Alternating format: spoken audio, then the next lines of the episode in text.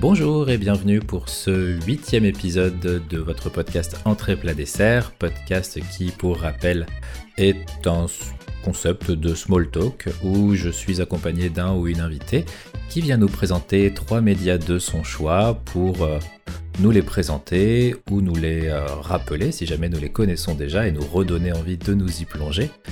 Et pour ce nouvel épisode, je reçois un ami que j'avais déjà pu recevoir par le passé dans un podcast euh, hors série du Tombéry musical qui s'appelait Le débat du Pampa et que du coup vous connaissez peut-être déjà, Lazare. Bonjour.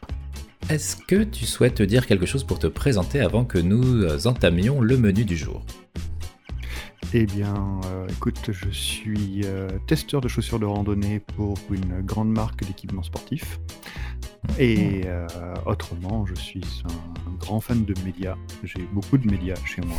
Euh, et j'aime les médias. Très bien. Alors la question que je me pose, les médias ou les médiums? Parce que quand j'avais dû euh, aider à l'écriture d'une thèse, j'ai jamais su correctement corriger cette, cette chose-là.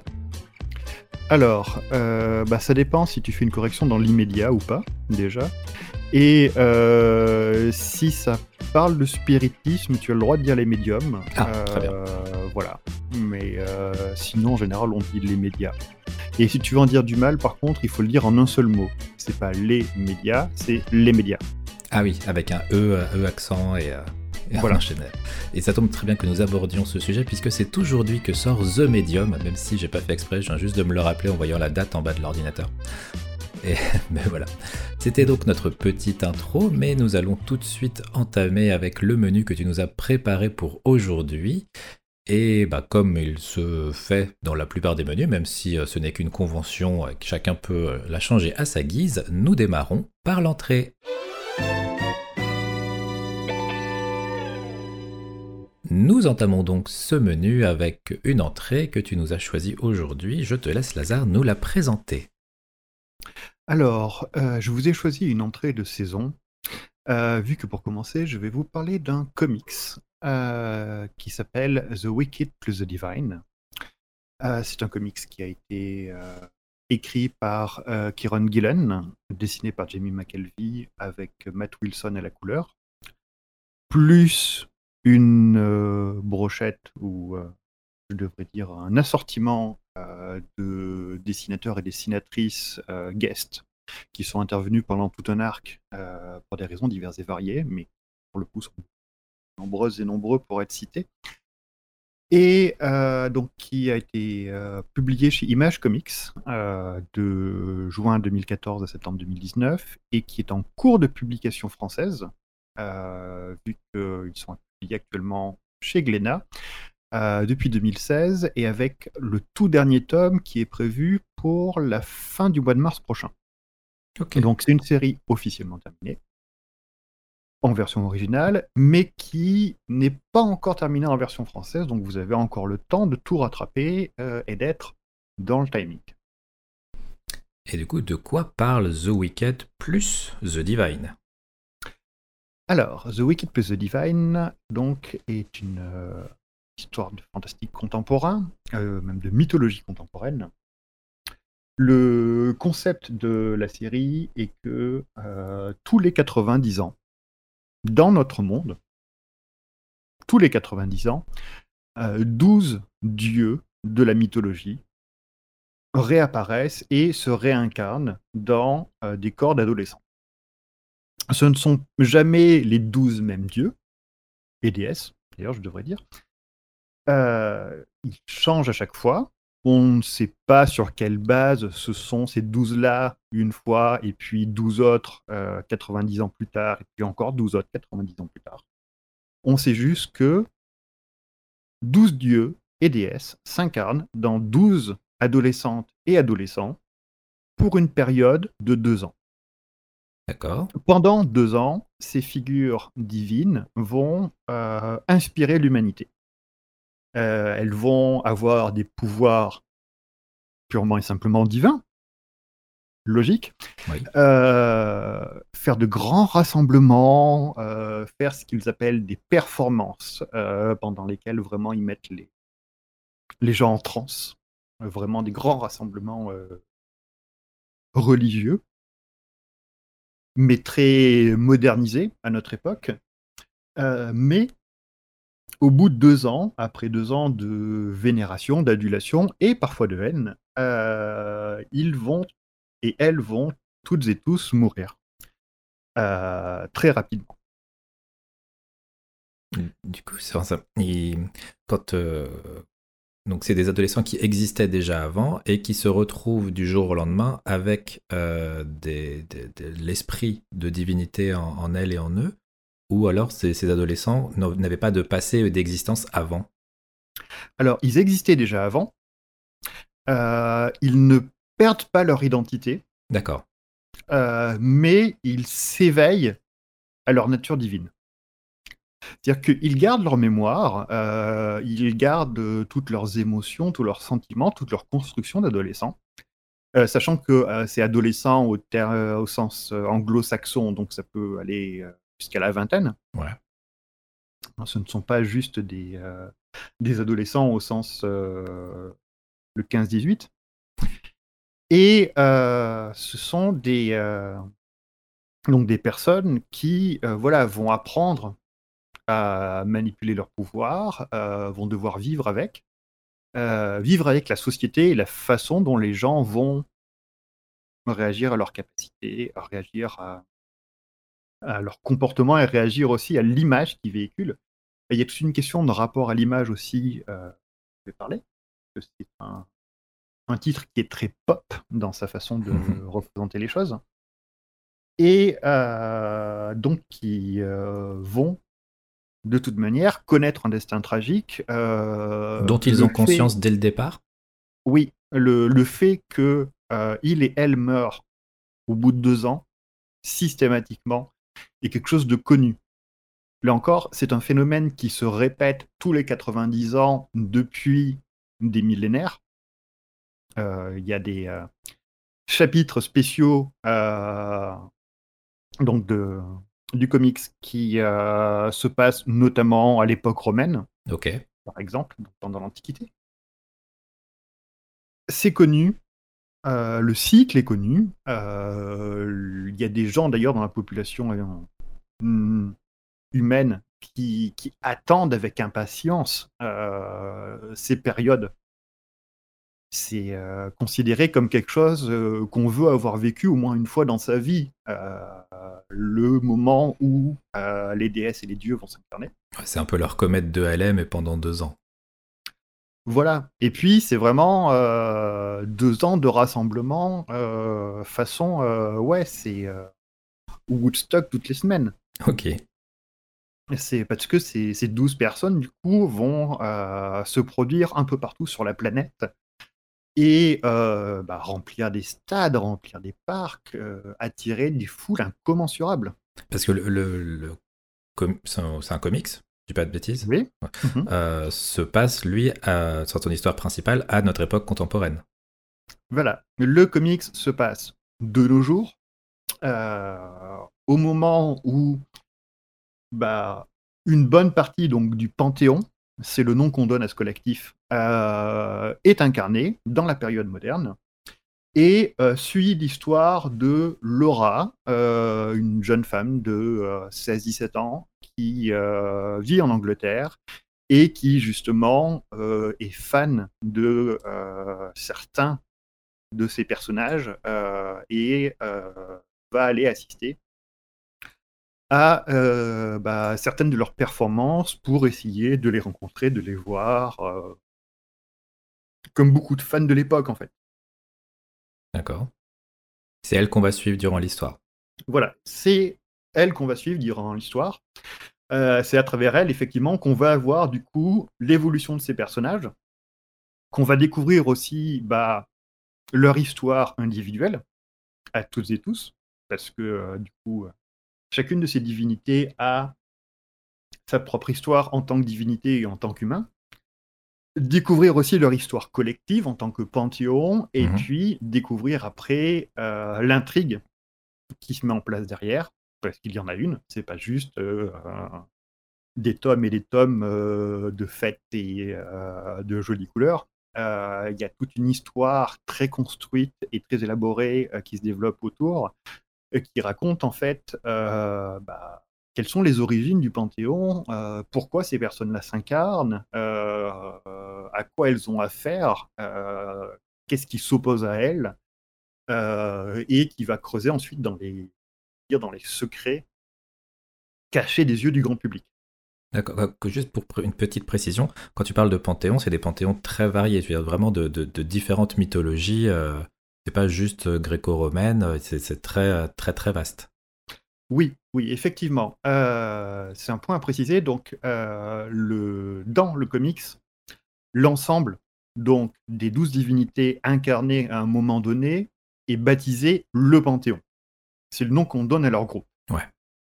Euh, sachant qu'ils font rarement des, performances de groupe, hein, c'est pas non plus un, un, band euh, qui va se produire ensemble. Euh, ils vont toutes et tous faire des choses de leur côté. Mais ils représentent effectivement des mythologies très variées. Bah, notamment dans le, donc, dans le panthéon contemporain, on a Lucifer, déjà, comme figure chrétienne. Mmh On a euh, Baal, Minerve, euh, Amaterasu. Euh, on a Baphomet. Ah oui, c'est quand même très. D'accord. Voilà. très éclectique. Inanna, qui est une déesse de l'amour. Euh, d'origine. Euh ah! Je vais dire une bêtise. Euh, donc je vais m'abstenir, mais voilà. Qui est d'origine. Qui est d'origine. on a comme ça donc un, panthéon très varié. on a aussi l'occasion de voir dans les autres époques aussi des personnes Odin, qui apparaît également. Donc on a voilà une. Euh, c'est vraiment tous les dieux et toutes les déesses euh, auxquelles euh, l'humanité a pu songer un jour. D'accord. Voilà. Et avec un twist. Parce que déjà c'est un genre très, enfin c'est un comics très musical, donc il y a du twist entre autres, et beaucoup de musique contemporaine dans les inspirations. Euh, mais euh, avec un twist qui est surtout que les personnes dans lesquelles ces divinités sont incarnées ne sont pas forcément du même genre que les divinités en question. Oui, d'accord. Par exemple, euh, dans l'époque contemporaine, Lucifer est incarné dans une femme. Ok. Alors que Inanna, qui est une déesse de l'amour, est incarnée dans un homme. D'accord. Et il y a comme ça tout un ensemble euh, de jeux, justement, euh, entre autres sur les genres, et sur les relations que peuvent avoir ces personnes entre elles et entre eux, qui va se mettre en place. Et avec en plus un deuxième effet qui se coule, car je parlais de twist et de musique, c'est que euh, donc le, le comics va aussi développer autour de ces personnages toute une imagerie et une iconographie très liée à la pop culture contemporaine. Il y, a, un côté vraiment. Euh, les, grandes stars, dans, l'analogie que, j'ai pu lire les, trois premiers tomes, euh, dans l'analogie, il y a vraiment le côté que nos grandes stars de maintenant, euh, ou même de quelques années auparavant, par exemple David Bowie, Rihanna, Michael Jackson, tout comme ça, on sent un petit peu euh, des, dieux et des déesses dans leur ce qu'ils incarnent, ce qu'ils représentent aux yeux des gens, leur pouvoir d'influence sur leur public et sur, sur les médias. Il y a cette représentativité-là dans, cette espèce de, côté dieu du, milieu du 20e, début du 21e siècle. Bah, clairement, donc Kieron Gillen et Jimmy McKelvey avaient auparavant écrit un premier comics ensemble qui s'appelle Phonogramme et qui parlait de musiciennes, musiciens et de groupes de musique qui avaient des super pouvoirs liés à la musique qu'il ou elle produisait. D'accord. et là, en fait, ils ont poussé l'idée à son paroxysme, et ce sont cette fois-ci des divinités qui ont les atours et l'imagerie de figures de la pop culture contemporaine. Donc je parlais de Lucifer dans The Wicked plus The Divine. Lucifer est une femme, mais c'est une femme qui a bah, l'apparence de David Bowie dans une de ses périodes très androgynes. Mhm. Baal ressemble énormément à Kanye West. Ok. Inanna, c'est Prince. Amaterasu, c'est Kate Bush. Ah oui, c'est vraiment c'est revendiqué et c'est reconnu. Euh. Voilà. Euh, Woden aussi, bah, c'est l'un des Daft Punk. En euh, période Tron, en, costume intégral avec son casque et des, des traits de lumière sur, sur sa tenue, qui autrement est noire. Donc voilà, ce sont des euh, représentations vraiment très orientées pop culture et le parallèle est fait vraiment pour pousser à cette idée que bah, ces déesses et ces dieux sont des superstars et sont euh, bah, vénérés comme on vénérait auparavant des divinités, mais comme on vénère aujourd'hui les grandes stars de la pop culture. Ok. Voilà, le lien est fait en fait volontairement entre les deux. Euh, ce qui permet donc de, de construire justement toute une, une, imagerie autour de ces rassemblements qui ressemblent à des concerts, mais qui en fait sont dans le fond plutôt des rituels religieux. Euh, il y a voilà tout un jeu en fait de mise en écho euh, des, personnages et de leur représentation dans cette histoire. Qu'est-ce qui te, qu'est-ce qui t'a marqué euh, et qui t'a vraiment plu, euh, qui a fait que justement les, comics The Wicked plus The Divine est devenu ton choix pour cette entrée? Alors, euh, dans les choses qui m'ont marqué, déjà, ce qui m'a fait accrocher, c'est la thématique de base, cette histoire de, bah de, de divinité euh, dont on sait qu'elles vont vivre une tragédie. Ouais. Parce qu'on sait que ça, on sait d'avance que ça se terminera par leur mort. C'est annoncé dès le départ. Euh, c'est un, un phénomène que c'est un thème que j'avais déjà vu euh, dans d'autres comics, dont Rising Stars, que je pourrais éventuellement évoquer un peu plus tard. Euh, donc c'est un thème voilà que j'aime bien. Euh, le, toute l'imagerie, avec en plus, euh, bah, pour le coup, le travail en, dessin et couleur donc de Jamie McKelvey et Matt Wilson, qui donne vraiment un punch et une identité très forte aux comics. Ah oui, ça oui. Voilà, c'est flamboyant, ah, vraiment. pour le coup, c'est la première fois dans un comics que j'ai euh, comment dire, ressenti la transmission du phénomène synesthésique. Hmm. De, du fait que des sens peuvent se mélanger, que l'odeur des couleurs, l'odeur du son, enfin c'est vraiment c'est éclatant quoi quand on regarde les, planches. Hmm. Oui, et d'ailleurs, euh, bah, dans le Panthéon, il y a aussi un personnage euh, qui est Dionysos, et qui globalement est un DJ dans son iconographie. Et euh, on ne sait pas si ces performances euh, impliquent réellement de la musique.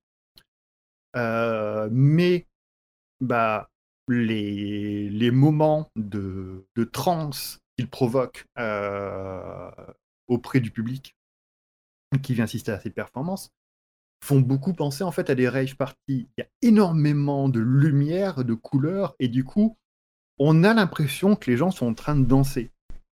Mais on ne sait pas s'il y a vraiment de la musique, vu que bah, pas la bande son. Euh, moi, j'imagine qu'il y en a une, mais il n'est pas non plus avec des platines. Il n'est pas non plus en train de jouer. Tout comme on va pas voir euh, Amaterasu sortir une guitare euh, ou euh, Inanna se mettre à chanter.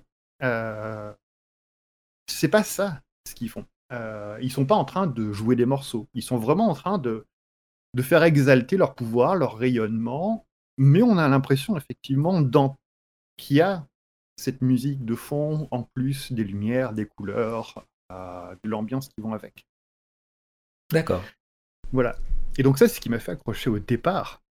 Mais euh, ce qui m'a fait rester vraiment euh, et dévorer ça jusqu'au bout, c'est un, c'est une série vraiment que j'ai que j'ai suivie en, au fil de sa de sa parution anglaise au fur et à mesure qu'il sortait. Euh, donc, ce qui fait que j'ai vraiment euh, adoré et que j'ai été impatient jusqu'au bout, euh, c'est que il y a vraiment une intrigue construite, très bien amenée. donc la série a été publiée sur une durée de 5 ans en version originale avec quelques postes de temps en temps. Il y a plusieurs arcs, chaque arc raconte quelque chose euh, et répond aussi, amène un ensemble, une histoire dont on voit que euh, donc Kieron Gillen euh, savait dès le départ où est-ce qu'il allait, où est-ce qu'il voulait emmener ses lecteurs et lectrices. D'accord. Et ce qu'il voulait faire de son histoire. On sent que c'est très bien construit et réfléchi. Prends-en de la graine, JJ Abrams. Ah, mais euh, voilà, c'est. Euh, c'est, on va dire, un peu un de mes. Euh, un de mes plaisirs en termes de, lecture ou de visionnage, de vraiment sentir une intrigue développée, construite. et, et là, c'est bien fait, et en même temps, ça ne lambine pas. Il n'y a pas de moment vide, il n'y a pas de filler, il n'y a pas de on fait un chapitre juste pour faire un chapitre. Euh, on est vraiment dans, un projet qui est abouti. Et euh, c'est quelque chose qu'on retrouve dans d'autres œuvres de Kieron Gillen. Euh, là, depuis, alors, il a une production assez pléthorique. Vraisemblablement un bourreau de travail. Il a plusieurs séries en cours. Euh, dont une actuellement qui s'appelle Die, euh, que je recommande aussi, euh, qui est une histoire sur un groupe de joueuses et joueurs de jeux de rôle qui se retrouvent à disparaître pendant deux ans dans un univers fantastique. Ok. C'est un peu un mélange entre le vieux dessin animé Donjons et Dragons, qu'on appelait Le Sourire du Dragon en France, et Jumanji. le tout en beaucoup plus dark. Euh, dessiné cette fois-ci par Stéphanie Hans, qui est une dessinatrice française, de grand talent également. Et euh, de la même manière, on sent, euh, notamment parce que j'ai aussi lu les, les post-faces des différents volumes, où il explique sa démarche, sa réflexion, ses méthodes de travail, comment il a construit son univers. Et voilà, il commence son histoire en sachant où il va l'emmener et comment il va l'emmener et sur combien de volumes il va l'emmener.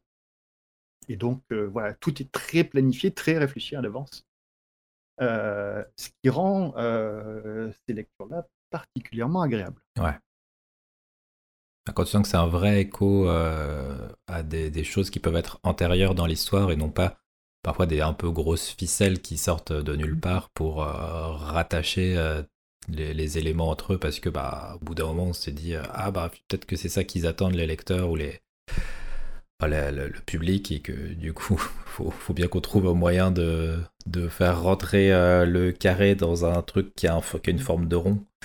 Et c'est un peu c'est un peu agaçant quoi quand, euh, quand, quand on le voit et quand on le sent en tant que lecteur ou lectrice oui, alors que là, c'est beaucoup plus un effet de genre Ah, mais euh, ce truc qui s'est passé dans euh, le volume publié il y a un an et demi, en fait, euh, c'était un élément annonciateur de ce gros truc-là qui arrive maintenant. Ah, ça c'est. Et qui fait que du coup, quand on relit une deuxième fois, on voit à quel point tout le système de, de setup payoff, donc de, de poser des éléments au fur et à mesure euh, pour ensuite euh, pouvoir euh, y faire écho plus tard et annoncer des rebondissements, faire en sorte justement qu'on ait ce sentiment d'ensemble est vraiment très travaillé. J'avais une petite question du, fait que les, hum, les, les, adolescents et adolescentes dans lesquels s'incarnent ou se réincarnent les dieux et déesses ont une vie donc de deux ans à partir du moment où il y a cette réincarnation et qu'ils en ont conscience, est-ce que justement euh, est abordé de manière même, euh, sans que ce soit forcément le, cœur du, sujet, mais la, notion de, leur euh, impermanence? Oui, c'est euh, abordé, c'est évoqué. Alors, c'est pas forcément le thème central, mais euh, ça fait partie des choses qui sont euh, présentées, notamment le fait que bah, ces personnages ont différentes approches par rapport à ça. Euh, Il y a, on a certains qui sont un peu, du coup, dans une ambiance, bah, on a deux ans, profitons-en à fond. C'est voilà, vivre vite, mourir jeune, laisser un beau cadavre. Mhm. Euh, Il y en a d'autres qui, au contraire, ont du coup une vision beaucoup plus pessimiste. Alors, c'est aussi visiblement beaucoup lié à la divinité Ouais. associée au personnage, euh, qui du coup va soit être euh, flamboyante, soit être bah, typiquement Baphomet. bah, Baphomet, c'est de toute manière un personnage, euh, c'est un, un rocker, euh, vraisemblablement un métalleux euh, qui euh, fait ses performances dans des stations de métro désaffectées et autres environnements aux ambiances sombres, potentiellement gothiques. Bah lui, il- fatalement, il voit pas sa mortalité d'un bon. Euh, pour lui, c'est un peu une malédiction. D'accord. Alors que d'autres sont en mode, bah, ok, je vais mourir jeune, mais euh, j'aurais vécu quelque chose que personne d'autre au monde n'aura vécu.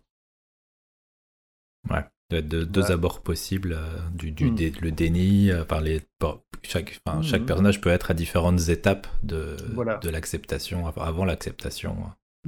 Et donc, bah, chacun des personnages a un point de vue différent là-dessus. Et la plupart de ces points de vue sont, des- sont justement présentés au fur et à mesure. Ok. Euh, bah, du coup, oui. Euh, Est-ce que toi, tu as encore d'autres choses que tu souhaites nous présenter par rapport à The Wicked plus The Divine? Ah, bah, le fait est qu'en réalité, j'essaye de pas non plus trop en dire parce Ouais. que justement, je ne veux pas gâcher l'intrigue. Surtout que dès, dès le volume 1, il y a quand même des choses assez importantes qui se mettent en place. hein. Voilà. Et euh, donc, c'est. ça avan- le- comme je disais, ça avance vite. Il n'y a pas euh, quatre volumes de mise en place pour qu'ensuite ça démarre. Ça démarre très vite euh, et j'ai pas envie bah, de voilà, gâcher l'intrigue euh, euh, pour les personnes qui l'ont pas encore lu. Euh, je peux juste conseiller aux gens effectivement de se le procurer. Euh, pour les personnes qui lisent bien l'anglais, euh, vu que l'intégralité de la euh, série est sortie, euh, il est possible de se la procurer a priori euh, à des prix tout à fait abordables sur euh, des sites dématérialisés, comme Comixology par exemple, euh, c'est le plus gros et justement, euh, je pense à celui-là. Euh, C'est toi qui me l'avais qui m'avait fait tilter parce que justement, quand tu avais choisi euh, The Wicked plus The Divine, c'était pile le moment où il y avait un, un bundle, un humble, humble bundle bah, complet d'ailleurs de, de Kieron Gillen, puisqu'il y avait aussi Phonogramme inclus dedans. hmm. Donc, euh, ouais, et donc, même en anglais, même si on, dire, si on veut pas attendre que tout, tout, tout sorte en français, c'est quand même un anglais qui est abordable. Personnellement, je trouve. Après, effectivement, euh, pour les personnes qui euh, se sentiraient pas à l'aise, il y a la version française, donc qui, est- voilà, qui sera finie au mois de mars, ce qui veut dire que vous avez Ah oui. amplement le temps de le- la démarrer maintenant euh, et de la- de l'avancer tranquillement. Et voilà. Et pour les pour les grands aficionados, euh, il y a aussi en version anglaise euh, bah, une version reliée en 4 volumes. Euh, donc, couverture rigide, solide, etc. euh, qui forcément est un peu plus cher pour le coup, euh, mais euh, qui sera du plus bel effet dans votre bibliothèque. Ah bah oui, oui, oui. Et vu la qualité de, du dessin et de la couleur, ça, ça- ça mérite. hein. Ah bah, très très bien. Donc euh, vous avez déjà de quoi, de quoi bien vous occuper bien là, parce que tu, disais il y a Donc là, soit les 4 volumes comme ça, sinon c'est séparé en 45 épisodes, je crois, puisque j'avais noté 6 spéciaux. Est-ce que c'est des, des spéciaux qui s'intercalent, des spéciaux qui servent à expliquer d'autres choses qui sont indispensables à, à la compréhension, qui sont compris dedans? Est-ce que, que tu saurais ça? Alors, les spéciaux, euh, bah, moi j'ai eu l'occasion de les lire aussi, vu que j'ai les, euh, euh, j'ai les gros volumes, pour le coup, dans lesquels les, les spéciaux sont inclus. les spéciaux, alors il y en a un ou deux qui sont vraiment des spin-off blagues.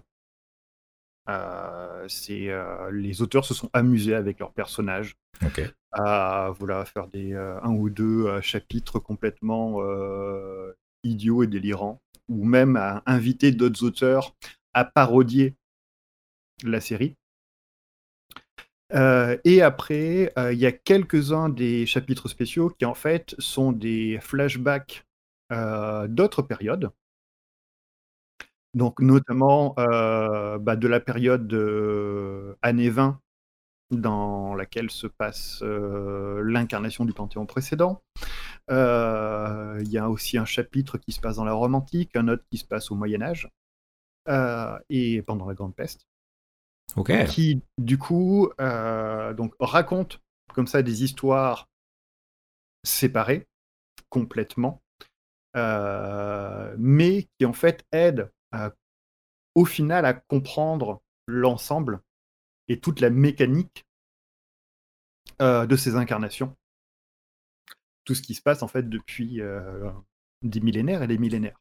Donc, ils sont pas indispensables à la compréhension, mais euh, ils sont, c'est pas non plus des, des chapitres filler juste pour le plaisir. Ils, apportent un complément d'éclairage. D'accord. Bon, ben, du coup, vous avez quand même de quoi faire pour bien vous occuper, soit d'attaquer dès maintenant en anglais pour euh, la totalité si vous voulez les dévorer très très vite, soit d'attaquer en français en ayant un peu de patience pour la fin qui, euh, par rapport à la date de sortie de ce podcast, devrait arriver dans les 2-3 semaines, peut-être un mois plus tard, que pas si long que ça.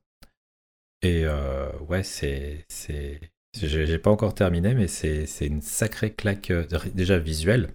Hmm et des, personnages. Euh, bah, c'est sûr que ça fait redondance si je dis haut, en couleur, vu, que je viens de dire que c'était euh, très, très, euh, très, très éclatant.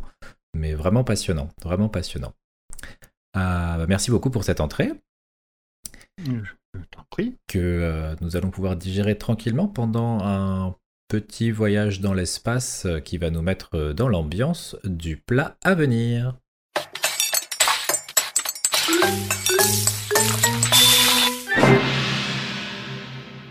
Et nous revoilà, nous espérons que vous avez bien digéré l'entrée parce que là c'est un plat conséquent que nous a préparé Lazare. Alors, euh, c'est un plat pour le coup un peu plus ancien, euh, plus traditionnel, euh, vu qu'il s'agit d'une série télévisée qui date du milieu des années 90 elle aura bientôt 30 ans. Et, euh,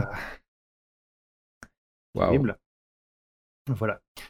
Et euh, c'est une série de science-fiction euh, qui, à mon sens, est la meilleure série de science-fiction jamais diffusée sur un écran. Alors je dis bien à mon sens, hein. je peux comprendre qu'il y ait des gens qui aient d'autres préférences. mais parmi l'échantillon relativement large, mais pas non plus exhaustif, de séries de science-fiction que j'ai eu l'occasion de voir. Euh, c'est clairement, et de loin, celle que je place en numéro 1.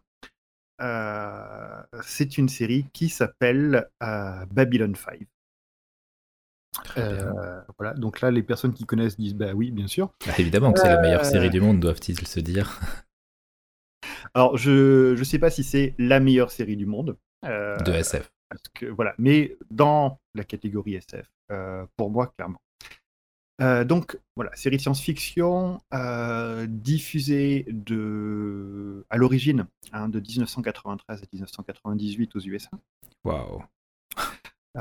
c'est une série en cinq saisons, créée et écrite par Joe Michael Straczynski, qui justement est aussi l'auteur de Rising Stars, euh, comics de super-héros euh, maudits, on va dire, euh, dont je parlais précédemment. Très très bien, très très bien joué. Hein. Voilà. et produite par Warner Bros. Donc, c'est une série qui a été diffusée au départ en syndication. donc, ça, c'est un système de diffusion très fréquent aux États-Unis. Euh, le producteur, globalement, produit sans être associé forcément à une euh, chaîne euh, nationale au départ et vend les droits de diffusion de la série à plusieurs petits diffuseurs locaux en parallèle. Ok.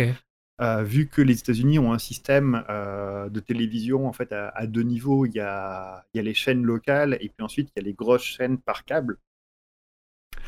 Euh, voilà, la, syndication, c'est quand euh, on produit un truc, qu'on le vend à différents petits diffuseurs au lieu de travailler directement avec un gros network. Euh, donc, elle a été les quatre premières saisons ont été diffusées en syndication et ensuite ça a été diffusé sur le réseau TNT. Donc à ne pas confondre avec la télévision numérique terrestre française. ça. Voilà, TNT c'est un, un network américain. Et euh, donc, pour placer un peu le, contexte, parce que c'est quand même le, premier élément à, présenter, euh, la série se passe en 2258. Ça va, on a un peu de marge. Oui. Euh, l'humanité est partie à la conquête de l'espace, a eu l'occasion de rencontrer différents peuples extraterrestres. Mmh euh, certains avec lesquels ça s'est bien passé, euh, comme euh, les Centauri par exemple, une des, grandes civilisations de la galaxie.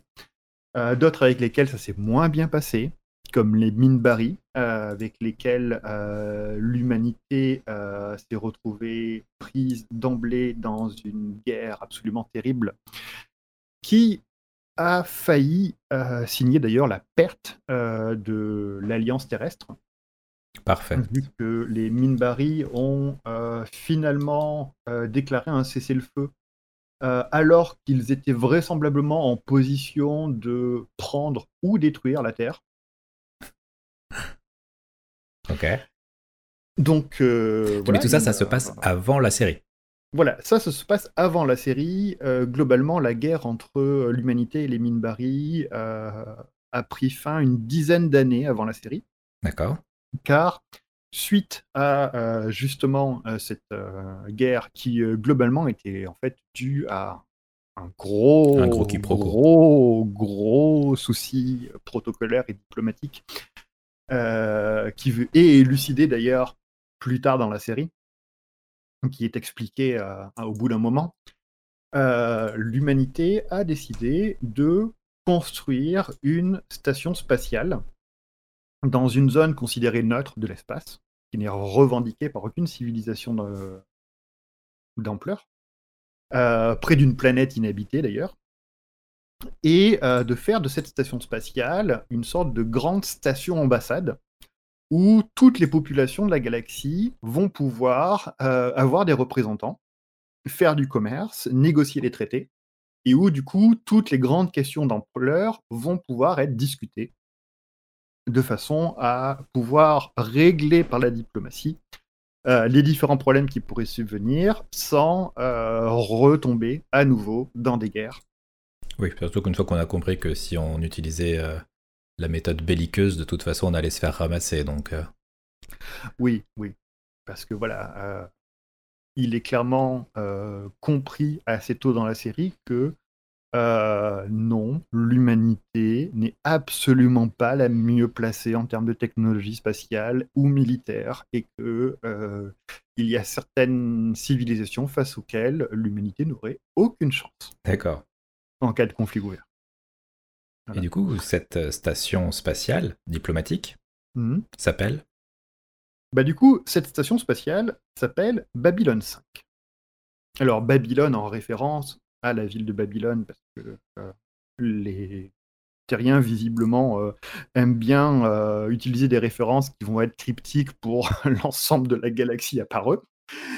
Et 5, parce que en réalité, euh, bah, c'est la cinquième tentative de construction de station. Ah, Euh, les trois premières stations de type Babylone euh, ont toutes euh, été détruites, explosées, sabotées. Euh, dans des circonstances parfois très louches. Et euh, la quatrième station a purement et simplement disparu sans laisser aucune trace euh, juste après sa construction enfin, et juste avant sa mise en service. mais avec des, des gens dedans Ou bon, peut-être que c'est du spoil, hein, je veux pas. On on ne sait pas. C'est en gros, ils ont construit la station, ils ont fait Ah, c'est bon, on a fini de construire la station, on va pouvoir dire aux gens de venir, et la station n'était plus là. Ok, très bien. Parfait. Voilà. Euh, donc autant dire que là, c'est euh, la dernière chance. C'est euh, essentiellement l'Alliance terrestre qui a financé la construction de ces stations. Euh, Il y a des gens en haut lieu qui euh, se disent que c'est quand même beaucoup trop d'argent dépensé pour un projet qui visiblement euh, ne réussit même pas à démarrer. Parce que bah oui, les quatre premières stations qui euh, sont Ouais, détruites ou disparues, voilà, c'est pas. Mais si, si, si la série porte le nom de la station, Oui. c'est parce que toute la, toute la série se passe dans la station? Globalement, oui. Euh, la série est centrée sur l'existence de cette station. Alors, ne se résume pas juste à la petite vie de la station. C'est euh, les, les thématiques et les enjeux abordés vont être beaucoup plus vastes que ça. Mais la série est centrée sur cette station spatiale et sur, euh, on va dire, le, un groupe un peu resserré, parce que c'est une station qui compte des dizaines ou des centaines de milliers de personnes. Ok. Euh, donc sur un, un groupe un peu resserré qui va contenir, euh, on va dire, le, le haut des officiers de la station, euh, plus euh, les grandes figures diplomatiques, donc ambassadrices et ambassadeurs des grands peuples extraterrestres et de certains peuples secondaires. Et puis après, quelques autres personnages proéminents qui vont apparaître aussi en cours de, en cours de récit. D'accord. Et euh, donc le, la série va nous raconter, euh, bah, sur cinq ans, cinq années de l'histoire de cette station, euh, toutes les problématiques qu'elle va rencontrer, les problèmes diplomatiques inévitables, parce que en plus, bah, certaines des civilisations impliquées euh, bah, ont, ont un passif entre elles, Mhm. ont des griefs. euh, bah, notamment, je parlais des Centauri, euh, qui ont été les premiers à rencontrer les Terriens et qui ont un côté, dans leur costume, dans leurs attitudes, un côté très, très empire français D'accord. dans leurs apparences. Il y a, il y a un style un peu, un peu voilà, napoléonien, on a envie de dire, euh, dans leur décorum, euh, et qui notamment ont pendant euh, des siècles, voire des millénaires, asservi et réduit en esclavage une autre population qui s'appelle les Narnes, qui eux ont une apparence, alors qui n'est pas reptilienne, mais qui est en tout cas beaucoup moins, on va dire, Anthropo- ressemblante à de l'humain, Ouais. euh, qui sont présentés comme euh, plus belliqueux, euh, moins civilisés, etc. Ce qui en fait est, est très surfait comme présentation. Et qui donc, les Narns ont réussi à se libérer en fait de l'asservissement des Centauri assez récemment au cours de leur histoire.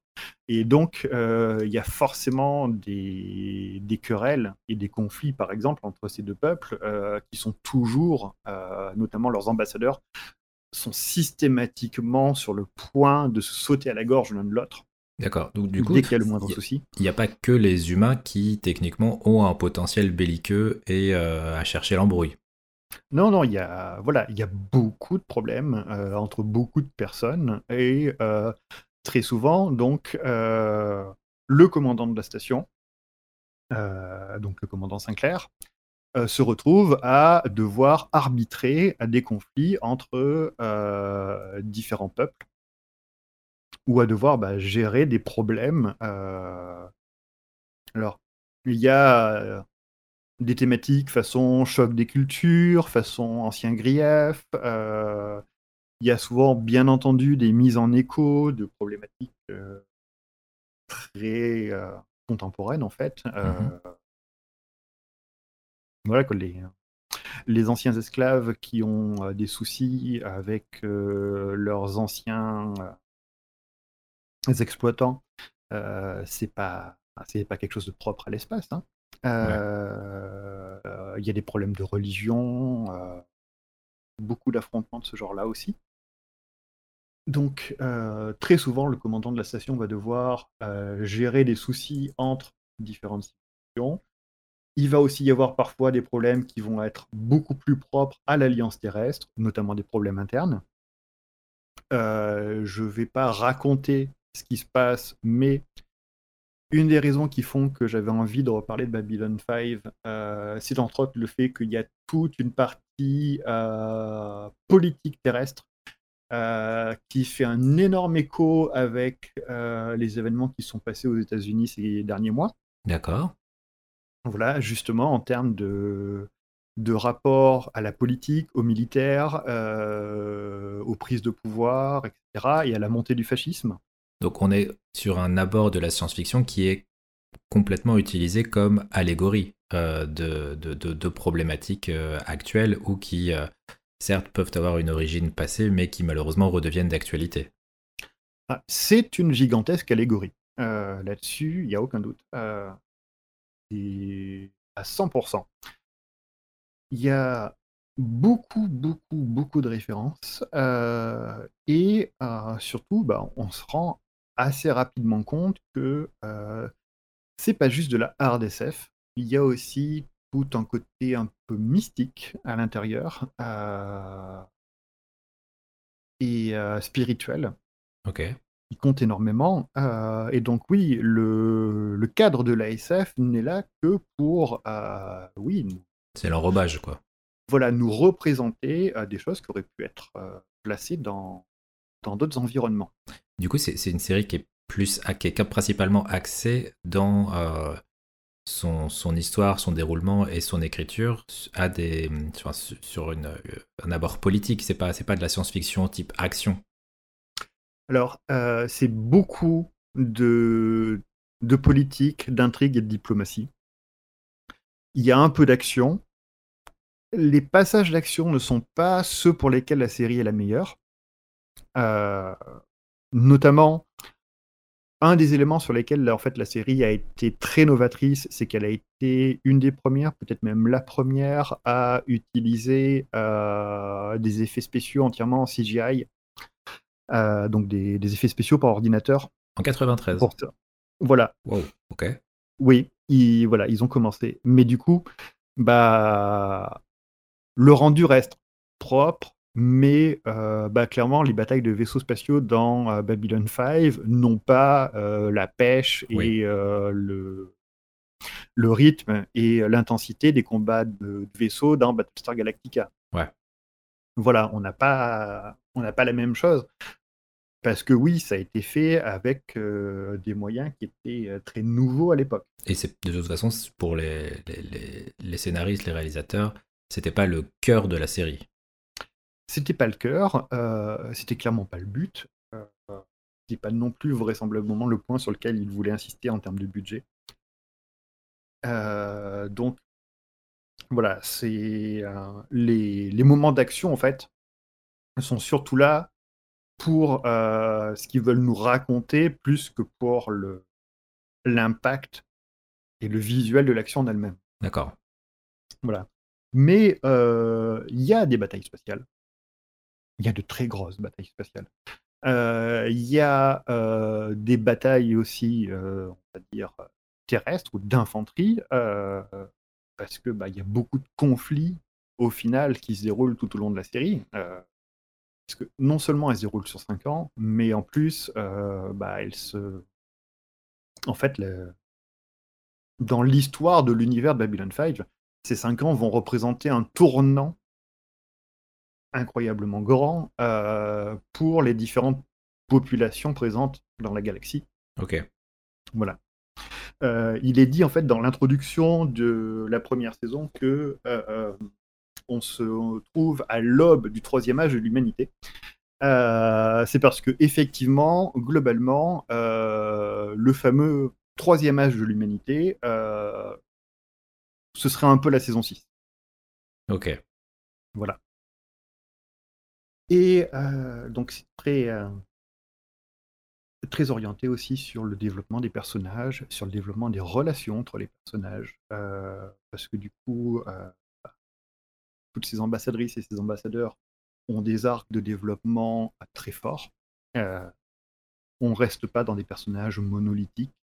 Et surtout, à deux exceptions près, sur l'ensemble de la série, euh, il n'y a pas de personnage qui soit purement mauvais. D'accord. En, tout cas dans le, en tout cas dans le cœur. Euh, dans dans les personnages qui apparaissent juste pour un épisode, euh, voilà, clac clac, je suis l'antagoniste de la semaine. Ça arrive, effectivement, qu'il y ait des gens qui soient juste motivés par euh, par l'appât du gain ou euh, par d'autres choses absolument néfastes. Euh, mais on va dire dans le cast récurrent, il y a beaucoup de d'antagonisme entre des personnages dont on ne peut pas dire que ce soit des purs méchants. Et on peut voir nous-mêmes notre propre avis sur des personnages évoluer en fonction de la compréhension de ce qui les ce qui les pousse, de leur passif, aussi des, des, des, comment dire, des détails de, des différentes cultures. Oui, et puis on peut, au final, en même temps, à la fois adorer et détester un seul et même personnage. Parce que finalement, à l'échelle de la série, il a fait des choses admirables et des choses profondément haïssables. D'accord. Et euh, voilà, c'est une des choses que je trouve être un des points forts de la série, justement, c'est qu'il y a un développement des personnages qui est euh, particulièrement soigné et qui fait que on,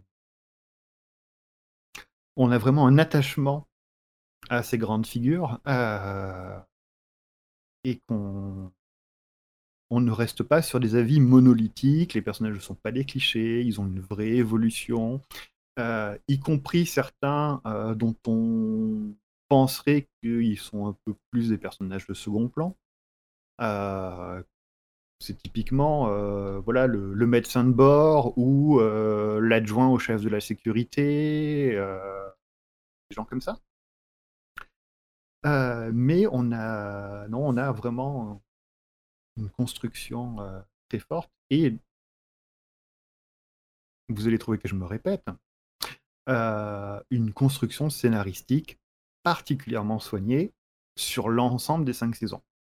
Ah, c'est ce que j'avais lu, c'est le, les, auteurs avaient euh, tout prévu depuis le début. quoi. C'était vraiment, c'est pas genre euh, on, verra à la fin de la saison et on, cherchera des réponses aux questions plus tard. Oui, et c'est justement le. En fait, l'une des raisons pour lesquelles Babylon 5 est vraiment aussi un tournant dans l'histoire des séries télévisées. Euh, c'est que non seulement c'est une des premières séries télévisées à avoir utilisé des CGI donc pour ses effets spéciaux, mais c'est aussi, euh, alors, je suis pas allé refaire une recherche exhaustive récemment pour être sûr, mais euh, en tout cas, c'est comme ça qu'elle est présentée et a priori, il y a consensus dessus. Euh, c'est aussi vraisemblablement, la première série télévisée à avoir eu, à ne pas être juste un feuilleton avec du on enchaîne des épisodes, on enchaîne des épisodes, on enchaîne des épisodes, mais avoir une intrigue développée hmm. vraiment sur plusieurs saisons. Et euh, c'est euh, une série donc dont le créateur, euh, Joe Michael Straczynski, avait écrit la quasi-totalité avant le tournage du pilote. Il faut avoir confiance. c'est pas qu'il avait confiance, euh, c'est que euh, il l'a fait parce que parce que c'est un auteur et qu'il avait son histoire à raconter. Ouais. Euh, ça, ça fait partie des choses qu'il raconte lui-même. il a un compte Twitter où il est assailli de questions de fans qui lui parlent beaucoup du coup de Babylon 5 parce que c'est quand même son œuvre majeure, même s'il a fait d'autres choses depuis. Donc, il, euh, il en parle pas mal et on a beaucoup parlé. Euh, globalement, il a commencé, lui, euh, à écrire Babylon 5 à peu près dix ans avant, donc au début des années 80. Et quand il est allé démarcher les différents studios pour trouver un producteur, il avait écrit, alors il n'avait pas forcément écrit le détail de tous les épisodes, mais il avait globalement écrit les cinq saisons que devait être la série. Ok. Voilà. Ce qu'il y a, c'est que, hey, à l'époque, ça ne se faisait pas. D'arriver et de dire j'ai une série en cinq saisons. Voilà les cinq saisons. Voilà les cinq saisons. Allez, filez-moi le budget, on démarre.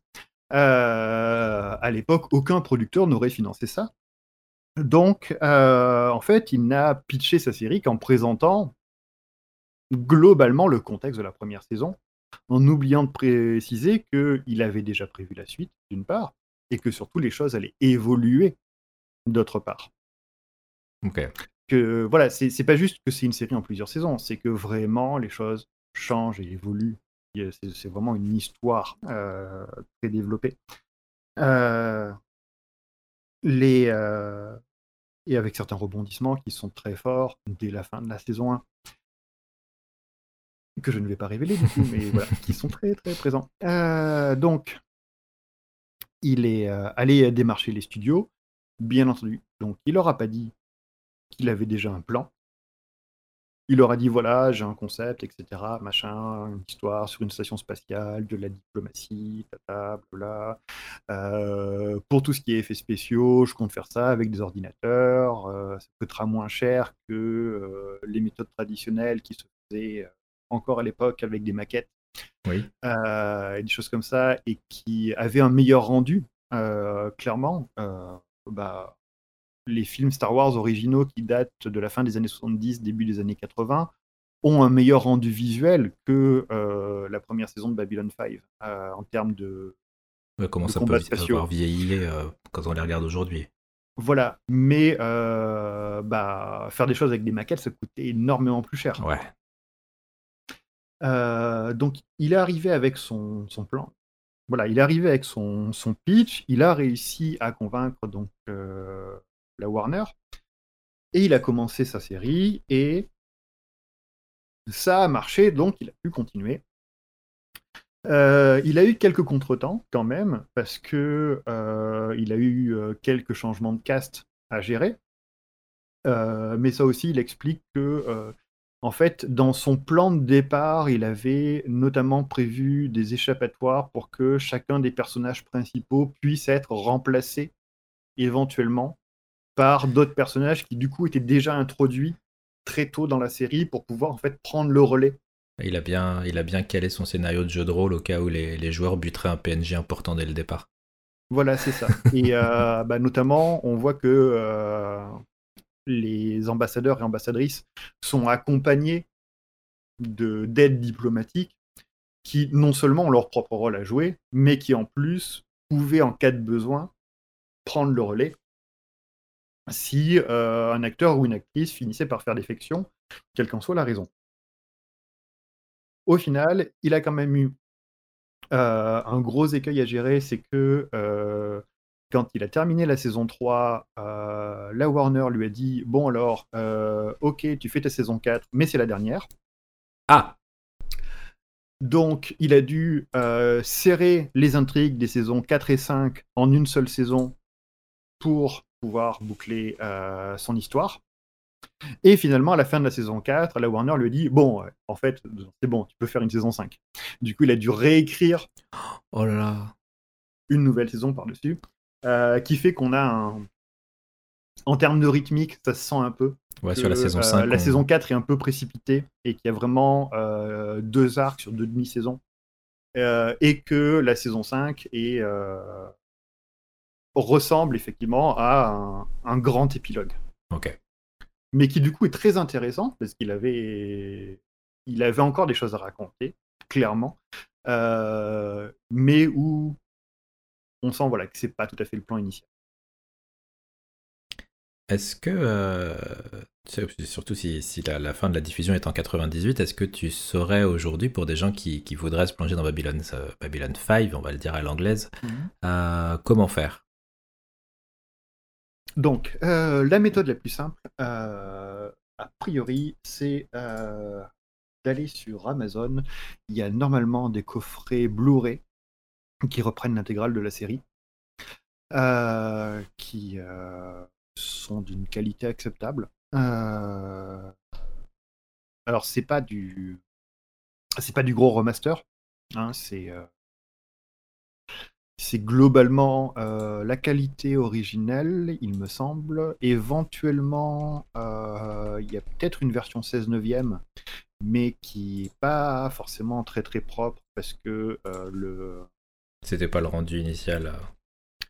Bah, le, la série a été tournée en 16 neuvième, mais euh, les CGI ont été créés pour du 4 tiers. Et euh, du coup, euh, sur les versions 16 neuvième, les, les scènes en CGI sont étirées. Ce qui ah. fait très moche. Ah oui. Voilà, parce que ils n'ont pas régénéré entièrement les scènes en effets spéciaux.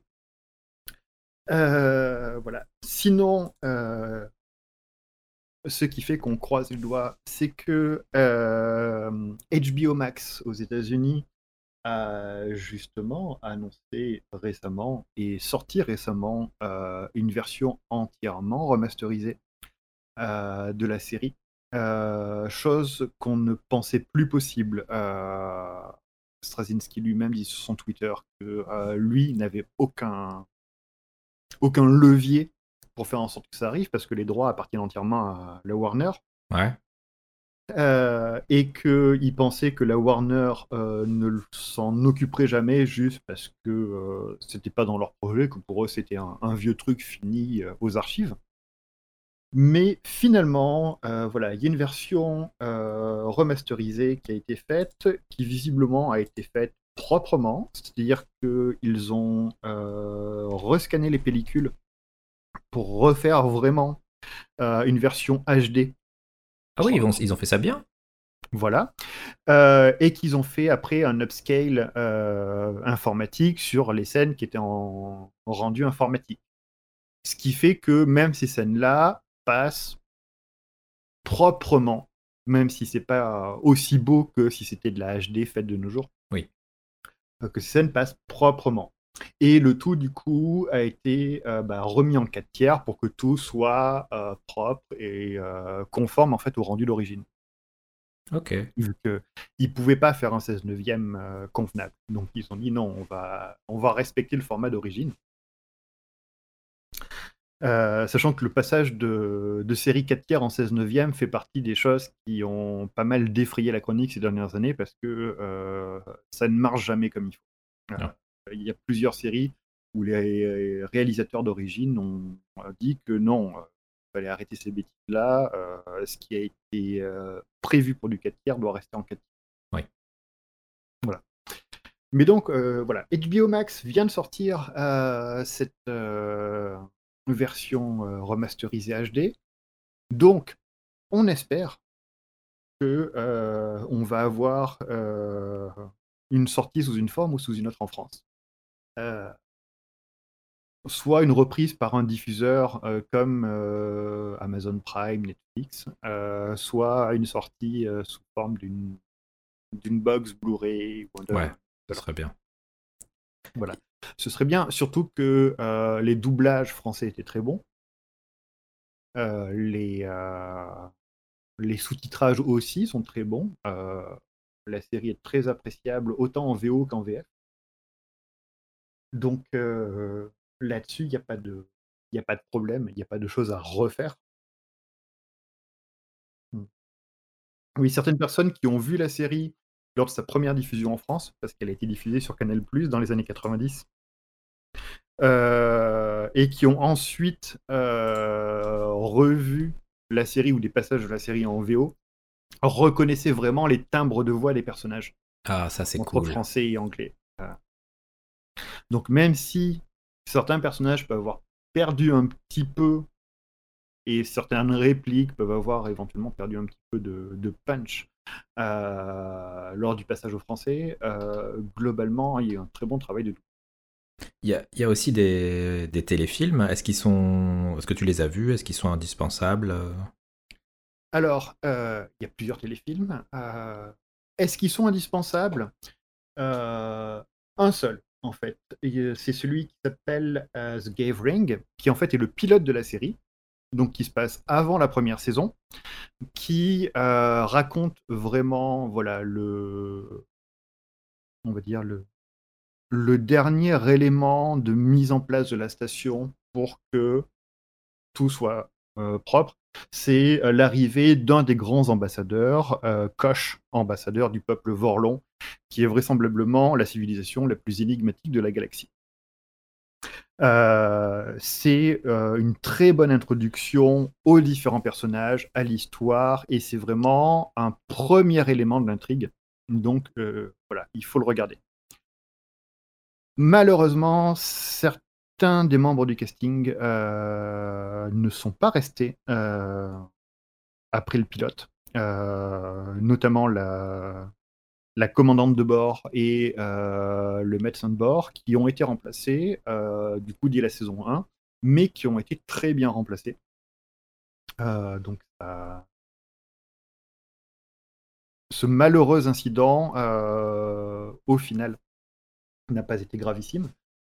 Mais voilà, The Gave Ring est vraiment à voir.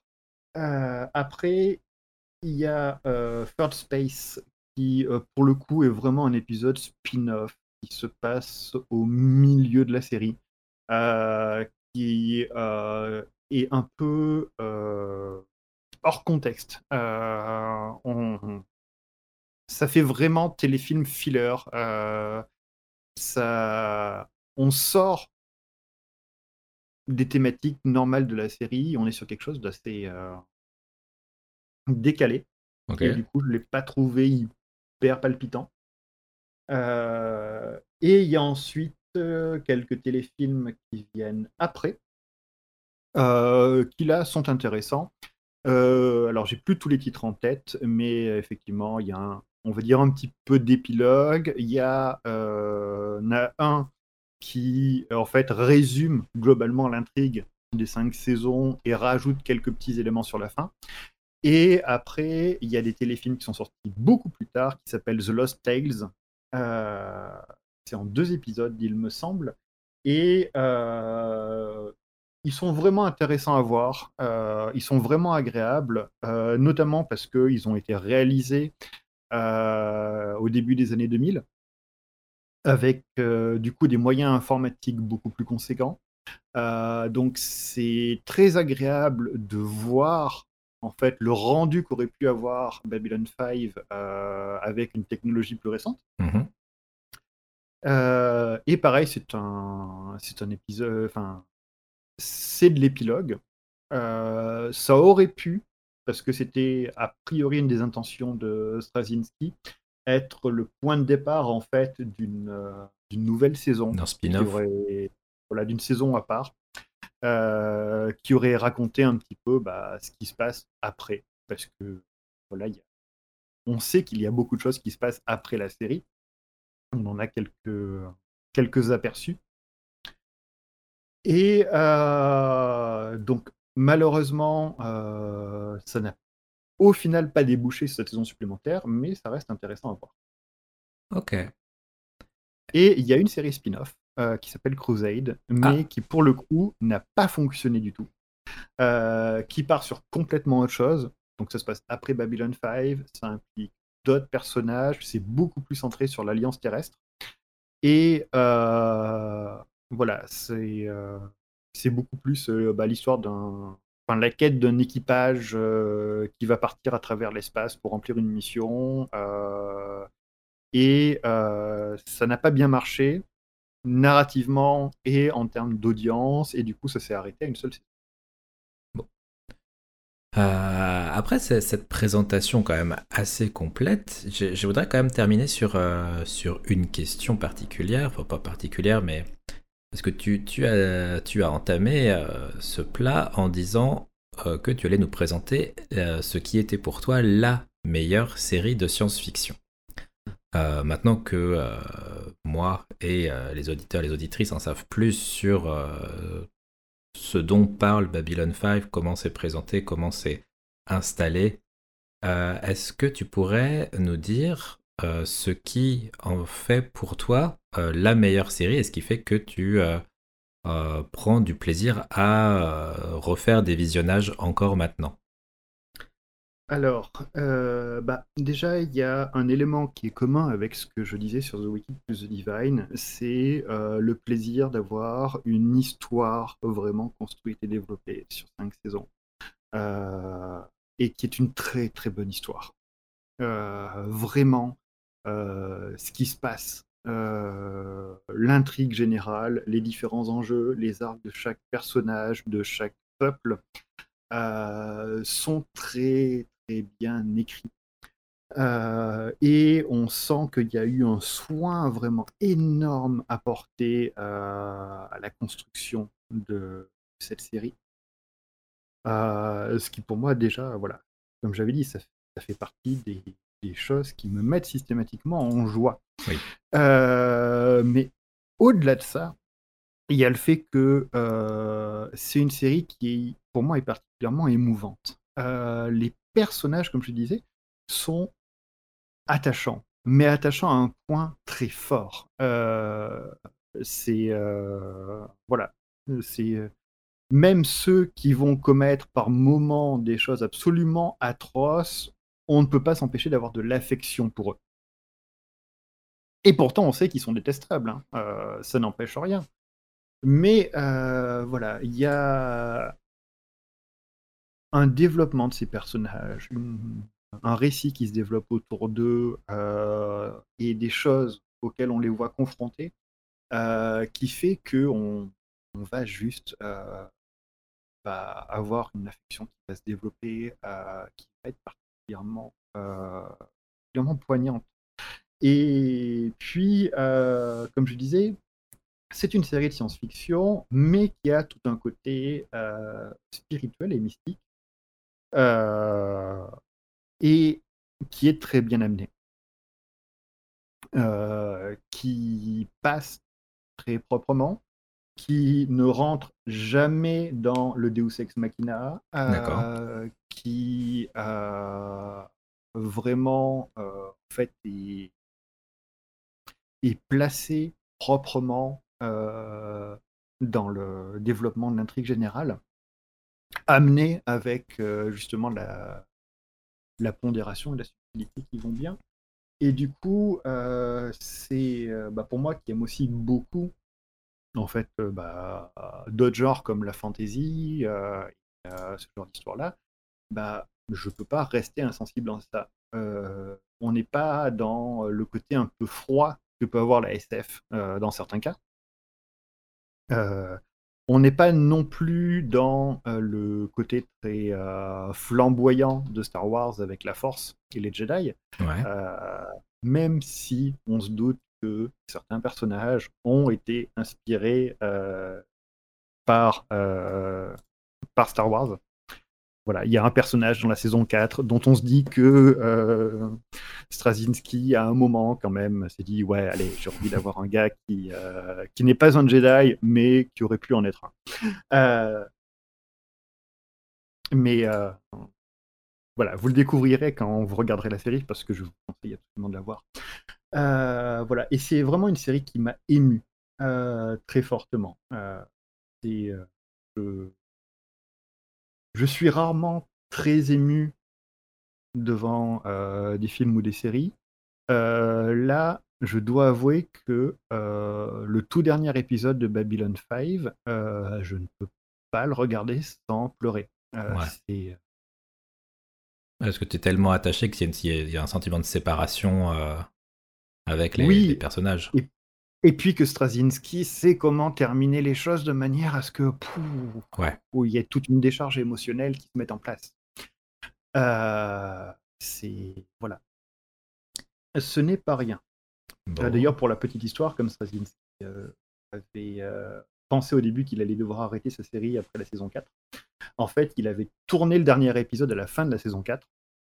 Et quand on lui a annoncé Ah ben en fait, t'as une saison 5, il a gardé cet épisode au show.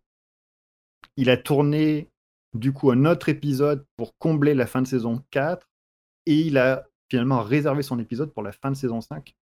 Et euh, donc c'est euh, voilà, c'est vraiment un truc qui avait été prévu, planifié euh, pour être un, moment très très marquant. D'accord. Bon, bah ça, ça donne envie de.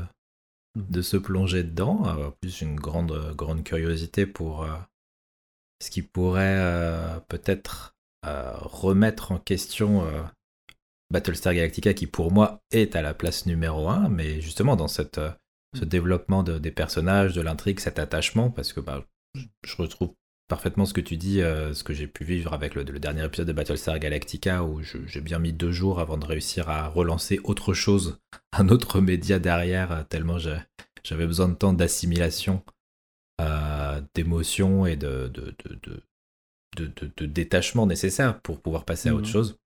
Donc ouais, quand une série fait, fait ça et que euh, un, auteur, une autrice euh, arrive à correctement terminer une série, c'est un, vrai, un vrai plus pour ce qui nous reste euh, après.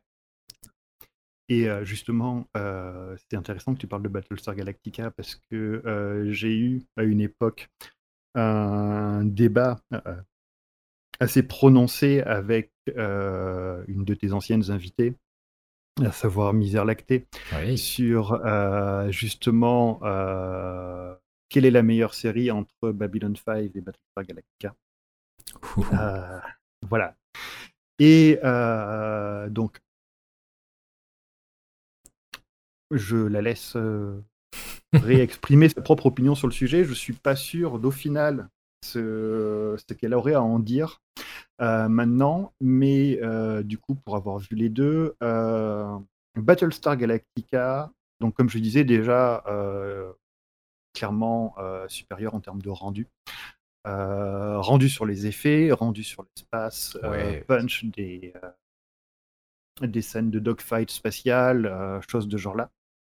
Là-dessus, il n'y a absolument pas de comparaison possible. Babylon 5 est plus daté. Euh, Battlestar Galactica a aussi plus de punch au démarrage.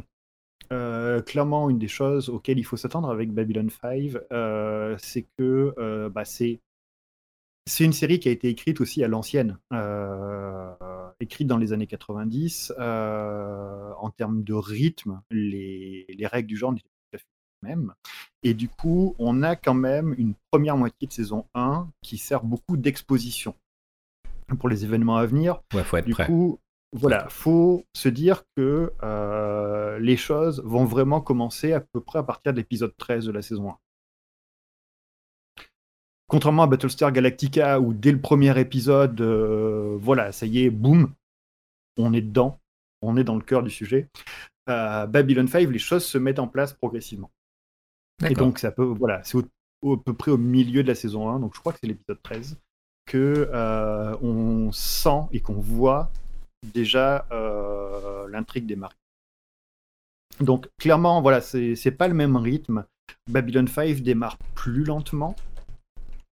Euh, mais justement, j'ai trouvé que Battlestar Galactica reposait parfois un peu trop sur des rebondissements sortis du chapeau. Ouais. Voilà.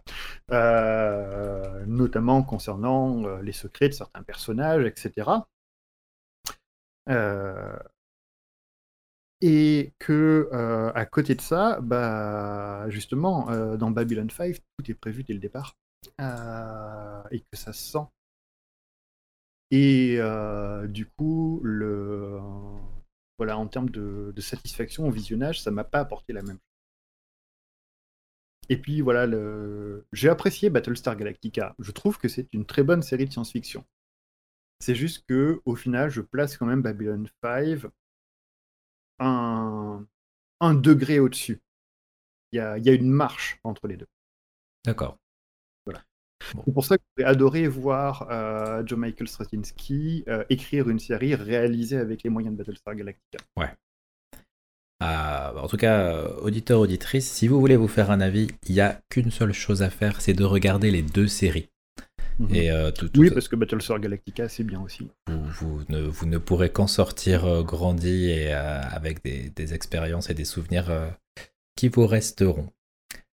Ah, bah, merci beaucoup pour euh, ce plat très intéressant qui va en plus euh, attiser ma curiosité rien que dans la préparation de, de ce podcast. Donc euh, je pense que je vais... En plus je crois que Misère a le coffret de Babylon 5. Donc euh, il n'est pas impossible que je fasse une petite escale pour un, un emprunt Hmm. ce qui pourrait être intéressant.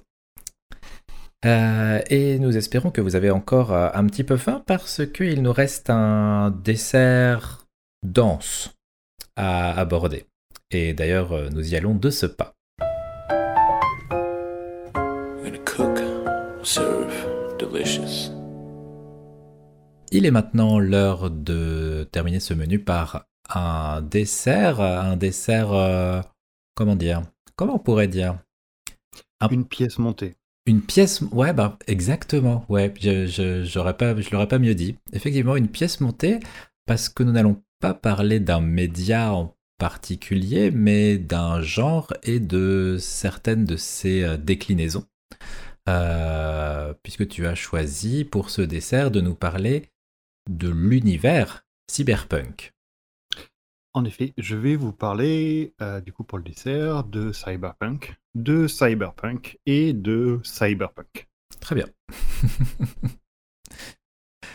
Euh, parce que, bah, on va parler rapidement du Cyberpunk, le genre, euh, de Cyberpunk, le jeu de rôle, et euh, du dernier produit en date de ce jeu de rôle, à savoir sa déclinaison en jeu vidéo, Cyberpunk 2077, euh, qui est sorti euh, dans un grand fracas au mois de décembre dernier. Un tel fracas que d'ailleurs maintenant quand vous tapez Cyberpunk sur euh, Google, en fait, euh, il faut presque aller en page 2 avant que ça vous parle d'autre chose que du jeu. Oui, c'est dire s'ils ont réussi Sans- à cannibaliser le terme. Sans même mettre 2077 derrière. Hmm. Euh, donc le, du coup, je pense que le mieux c'est de commencer par présenter le genre cyberpunk.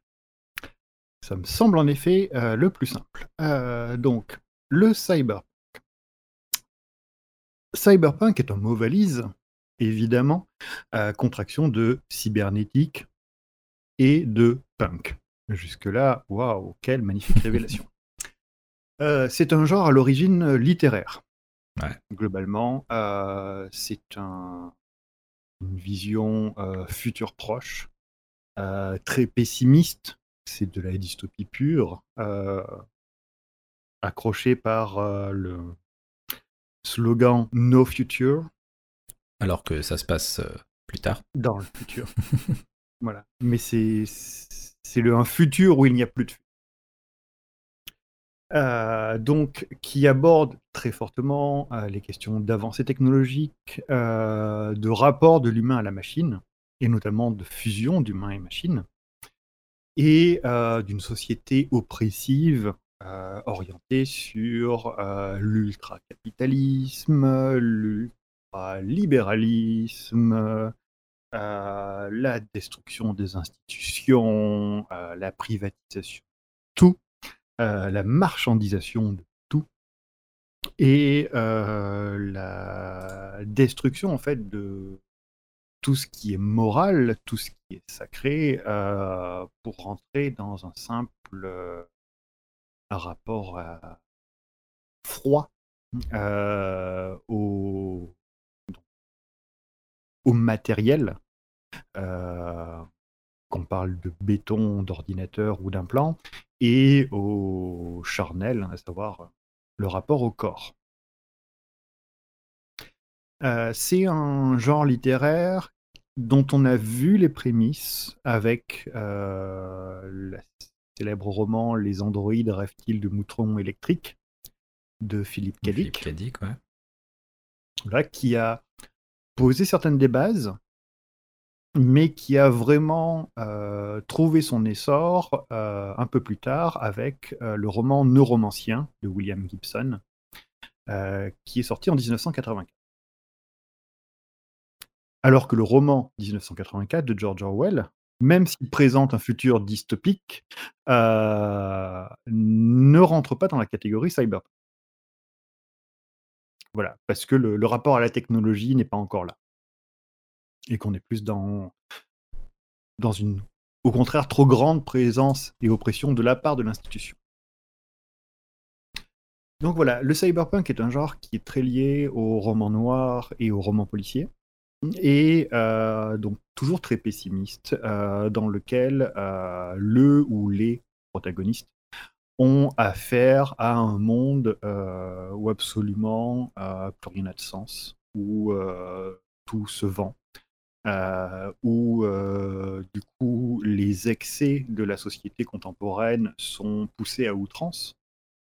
Parce que c'est l'un euh, des objectifs en fait de ce genre, c'est de présenter au passage une critique sociale contemporaine à travers la mise en exergue de ce qui est déjà problématique de nos jours, mais qui nous paraît acceptable parce qu'on baigne dedans. Oui, et parce que c'est arrivé progressivement. Voilà et qui nous présente aussi des questionnements sur l'identité, sur le rapport au corps, sur le rapport à la technologie, sur le rapport à la société.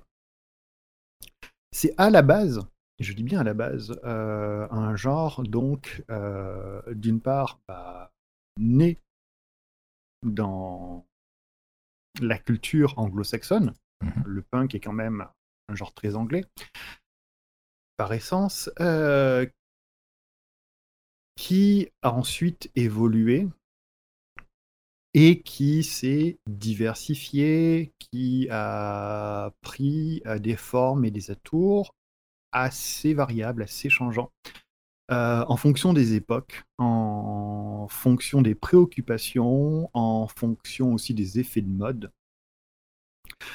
et bah, des, cultures des personnes qui se sont appropriées. Du coup, aussi en, euh. fonction de, l'évolution technologique dans le monde réel, qui du coup modifiait les, ce qui pouvait être, les, puisque c'est un, style de projection, le cyberpunk, donc forcément la projection ne va pas être la même en 1980 et en, par exemple en 2000. Alors oui, effectivement, euh, il y a cet aspect sur la technologie qui est que euh, les, les, prévisions technologiques forcément changent avec le temps.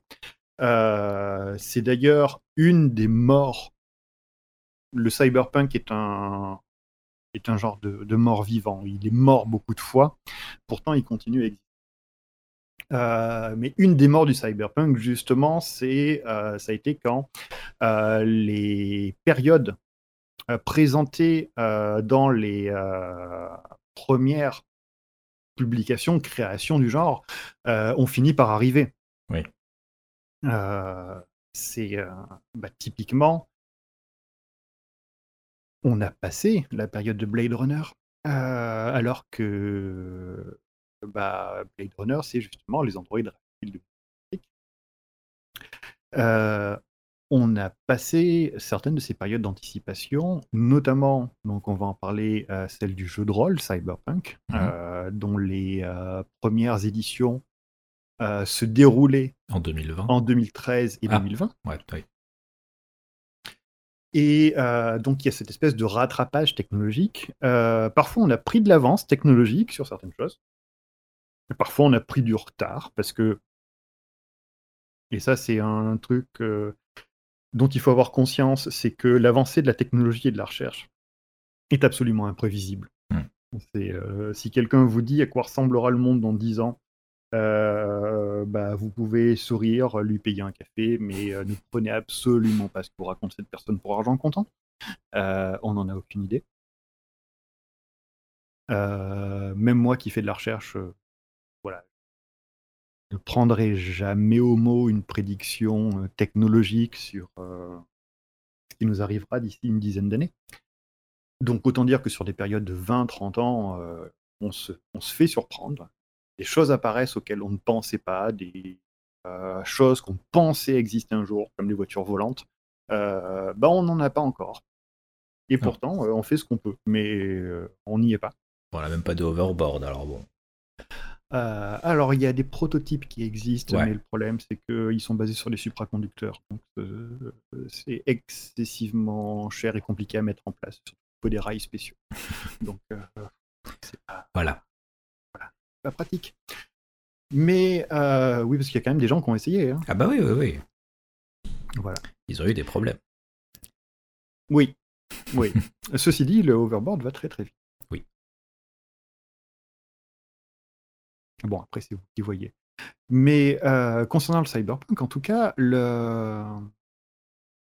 Donc le genre a effectivement été rattrapé ou en tout cas mis en porte-à-faux par rapport euh, à ses- certaines de ses prévisions, à la fois sociétales et technologiques, euh, ce qui fait qu'il présente de toute façon une sorte de course en avant, de fuite en avant, euh, dans laquelle, bah oui, les nouveautés du genre euh, se projettent dans des périodes qui sont en fait avec le même écart de temps que les publications des années 80 à l'époque, euh, mais qui du coup nous projettent de plus en plus loin pour recréer des échéances, etc. Et pour toujours euh, donner cette impression de euh, c'est quelque chose qui va arriver dans le futur, dans un futur assez éloigné, pour qu'on ne soit pas tout de suite dedans, mais assez proche pour qu'on puisse éventuellement se dire qu'on va peut-être le vivre un jour. Ou que, en tout cas, certains de nos contemporains le vivront. D'accord. J'espère être encore là en 2077, mais bon, je peux, je peux rien promettre. Euh,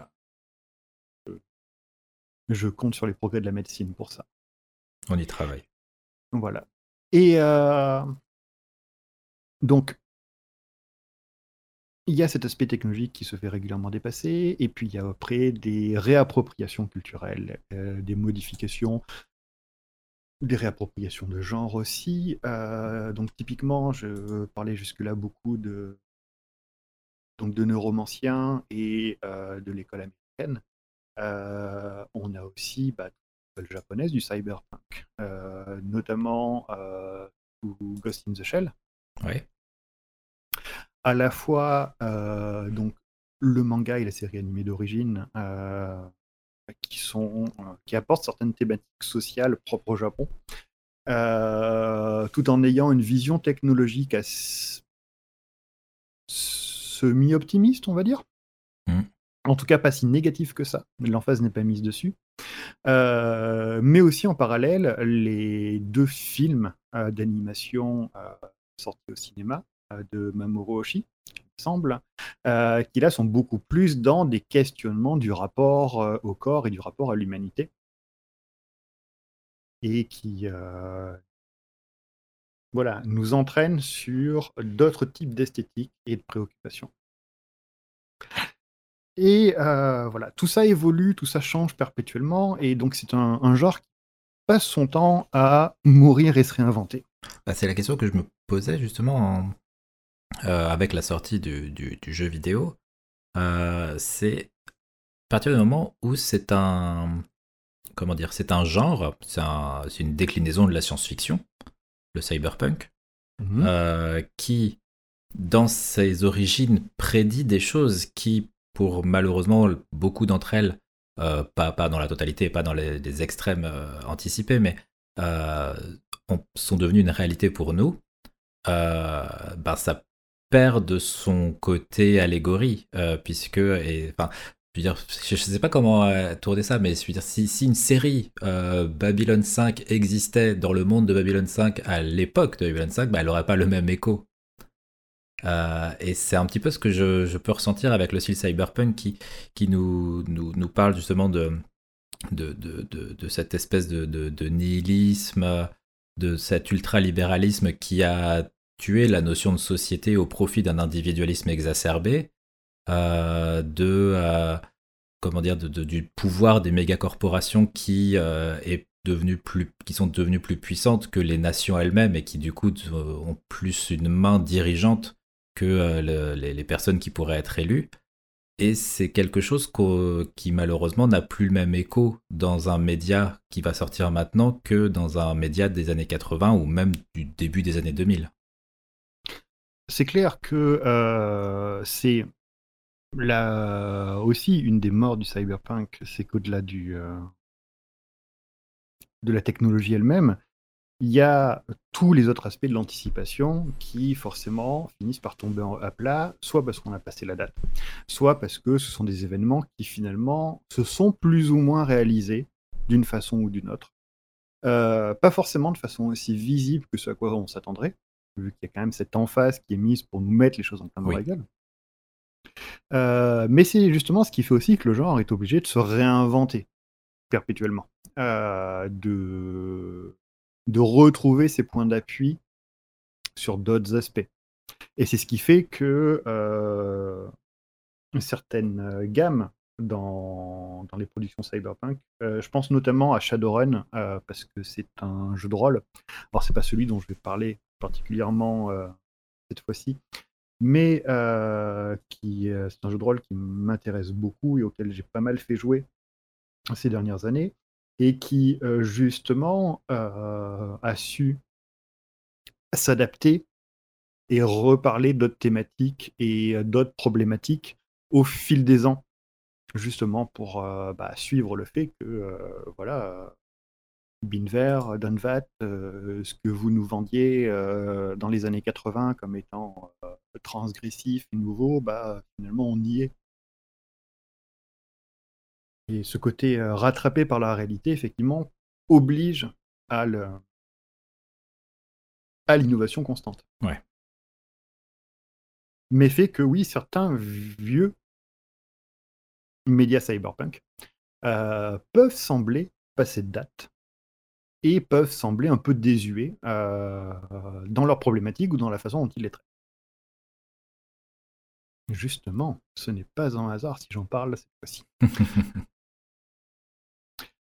Parce que donc oui, le cyberpunk, euh, c'est un genre qui est mort sur l'aspect de l'anticipation technologique, qui a dû se réinventer régulièrement. C'est un genre qui est mort aussi sur l'aspect de l'anticipation sociale et de son allégorie sociale, euh, et qui a dû se réinventer aussi plusieurs fois. Euh, c'est un genre aussi qui est mort en tant que genre, purement et simplement, parce que comme on veut dire tout genre ayant du succès, et attirant du public massivement.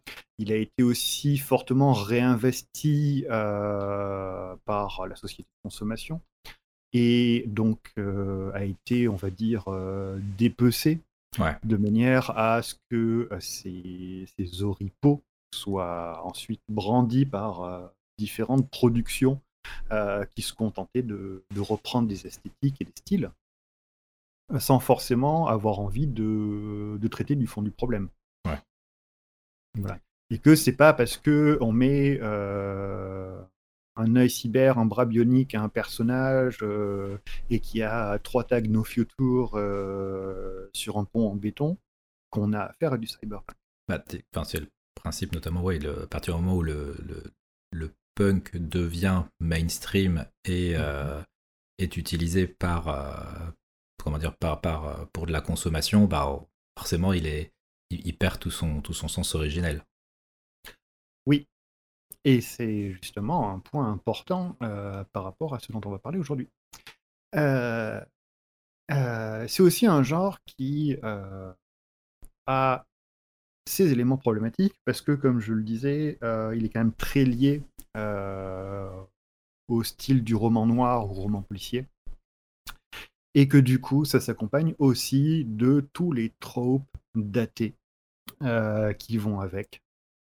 C'est-à-dire qu'il euh, y a beaucoup, beaucoup, beaucoup trop d'écrits ou productions cyberpunk euh, qui prennent les atours de ces protagonistes masculins désabusés, buvant sa bouteille de whisky synthétique jusqu'à ce qu'une femme fatale débarque dans son bureau du confinement qui va forcément impliquer intrigue, mort violente de personnages féminins, scènes de stupre et autres trucs qu'on a déjà beaucoup vu. Ouais. Voilà. Par exemple, euh, si vous n'avez pas encore vu la série Altered Carbon, euh, sachez que euh, bien que j'ai trouvé la série assez intéressante, la saison 1 tombe beaucoup trop dans ces tropes-là et que voilà, il vaut mieux que vous en soyez averti avant de la visionner. Même si elle a un fond intéressant justement sur la question du rapport à la mortalité. Et euh, voilà, c'est donc un, genre qui, qui se réinvente, mais qui traîne aussi ses propres boulets, euh, et qui euh, est intéressant parce que du coup, d'une part, bah, il y a cette, cette esthétique globale, ce rapport à la technologie, ce, ce rapport, on va dire, à l'aventure, euh, qui il y a l'intrigue qui vont être portées à l'intérieur. Il y a aussi euh, ce questionnement euh, philosophique et cette critique sociale hein, qui sont intéressants quand ils sont bien amenés. mais il y a des trucs qui restent et qui sont pas forcément non plus très intéressants. Et puis, il y a après, dans le cyberpunk aussi, à des, des esthétiques qui sont liées aux différentes périodes dans lesquelles euh, les romans, films ou jeux ont été créés euh, et qui du coup influencent grandement euh, le, le, style des univers auxquels on est présenté ou auxquels on est confronté. Tu, tu, tu as tu as joué euh, ou masterisé le, jeu de rôle Cyberpunk? Alors, euh, j'y ai joué un petit peu. Euh, je ne l'ai pas masterisé en tant que tel. j'y ai, voilà, j'y ai joué, j'en ai lu. je vais vous expliquer pourquoi j'ai pas, j'ai pas masterisé le jeu de rôle en lui-même. parce que déjà, je vais vous présenter un peu le jeu de rôle. Du coup, donc Cyberpunk, le jeu de rôle, euh, c'est euh, donc un jeu qui a été euh, écrit en 1988, donc fin des années 80, par Mike Pondsmith, qui est un auteur assez prolifique mmh. dans le milieu du jeu de rôle, connu pour d'autres œuvres, notamment délicieux Château Falkenstein, qui est un jeu de steampunk fantasy euh, que je trouve très très sympathique mais qui n'est pas son, du coup, son œuvre la plus connue. Il est vraiment connu principalement pour Cyberpunk. Euh, et globalement, c'est un, jeu de rôle qui a été vraiment conçu comme, on va dire, la boîte à outils pour faire jouer des aventures cyberpunk à ces joueurs. Ok. Voilà. C'est globalement euh, le jeu que Mike Pondsmith avait envie d'avoir lui-même pour pouvoir euh, faire jouer ses scénarios. Euh, donc c'est très orienté sur ses propres références culturelles personnelles. Et notamment, il y a des références typiquement cyberpunk connues. mais il y a aussi des sources un peu plus surprenantes comme Bubblegum Crisis, qui est un, un animé japonais de style cyberpunk, euh, qui euh, vraisemblablement a eu un, impact un peu sur euh, certains des éléments très full droid, etc., un peu méca, présenter le jeu par moment. Ok. Voilà. Et en gros, voilà, il a pris tout ce qui l'intéressait dans le genre, il a mélangé ça et il a bâti un univers autour de ça pour pouvoir faire jouer ses scénarios. Euh, ça donne du coup un univers qui euh, et un jeu qui pour moi sont une excellente boîte à outils. très très euh, par une esthétique années 80. C'est, il a commencé à créer son jeu en 88.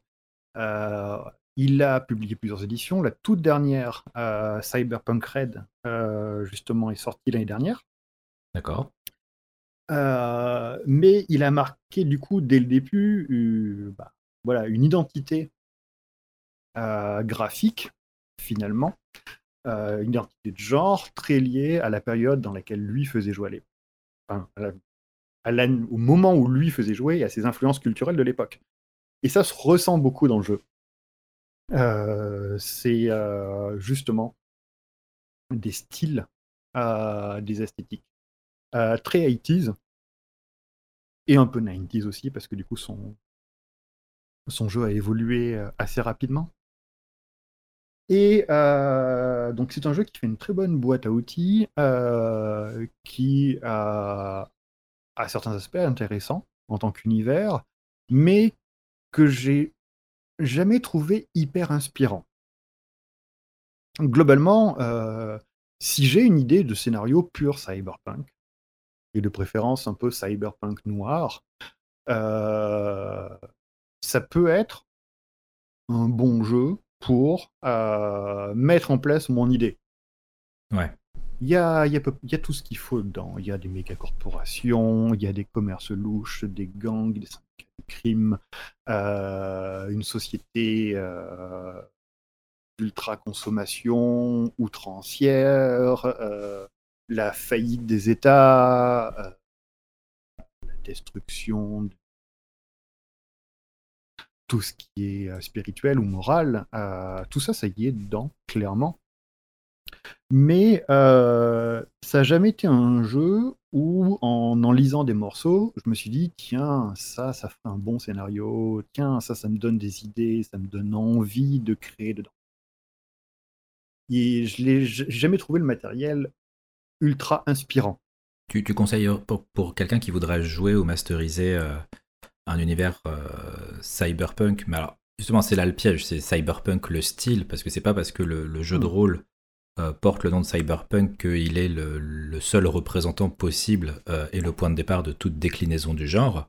Hmm. Tu, conseillerais plutôt peut-être, enfin toi, tu, tu, aurais, tu as préféré les, abords de Shadowrun. Alors effectivement, j'ai préféré Shadowrun. Shadowrun étant quand même un, un univers assez particulier parce que pour le coup c'est de la cyber fantasy, c'est-à-dire que c'est un mélange de cyberpunk et euh, de fantasy au sens purement euh, tolkienesque du terme. Euh, vu que pour résumer, c'est on, prend du cyberpunk pur. L'édition actuelle doit se passer à peu près en 2075. Sauf que on part du principe que en 2012, vous savez, le fameux 2012, la fin du du calendrier Maya. Du calendrier Maya, etc. Eh bien, nous sommes entrés dans la sixième ère du calendrier Maya en 2012 et qu'à ce moment-là, la magie est réapparue sur le monde. Et qu'on s'est retrouvé donc avec des gens pouvant lancer des sorts, avec des nains, des elfes, des orques, des gobelins, des dragons et tout un tas d'autres créatures. Euh, ce qui du coup, voilà, rajoute un aspect très fantasy euh, par-dessus un univers qui est pourtant d'essence cyberpunk, euh, complètement. Et le, donc, je suis toujours beaucoup plus inspiré par Shadowrun, parce que justement, les, les livres de ressources que j'ai lus pour Shadowrun me donnent toujours beaucoup plus d'idées. il faut dire que la fantasy mise à part, ce sont aussi deux visions, on va dire, du cyberpunk assez différentes. Euh, le cyberpunk, de cyberpunk, le jeu de rôle, est très orienté finalement sur euh, l'ultralibéralisme. Euh, les États ont été réduits à lambeaux et il n'est pas émergé d'autres structures pour les remplacer. C'est vraiment une sorte de... La société est vraiment devenue une sorte de jungle euh, dans laquelle tous les coups sont permis, euh, où il n'y a plus aucun pouvoir euh, qui permette de tempérer quoi que ce soit. les mégacorporations font tout ce qu'elles veulent. Oui, il n'y a plus personne qui est à peu près.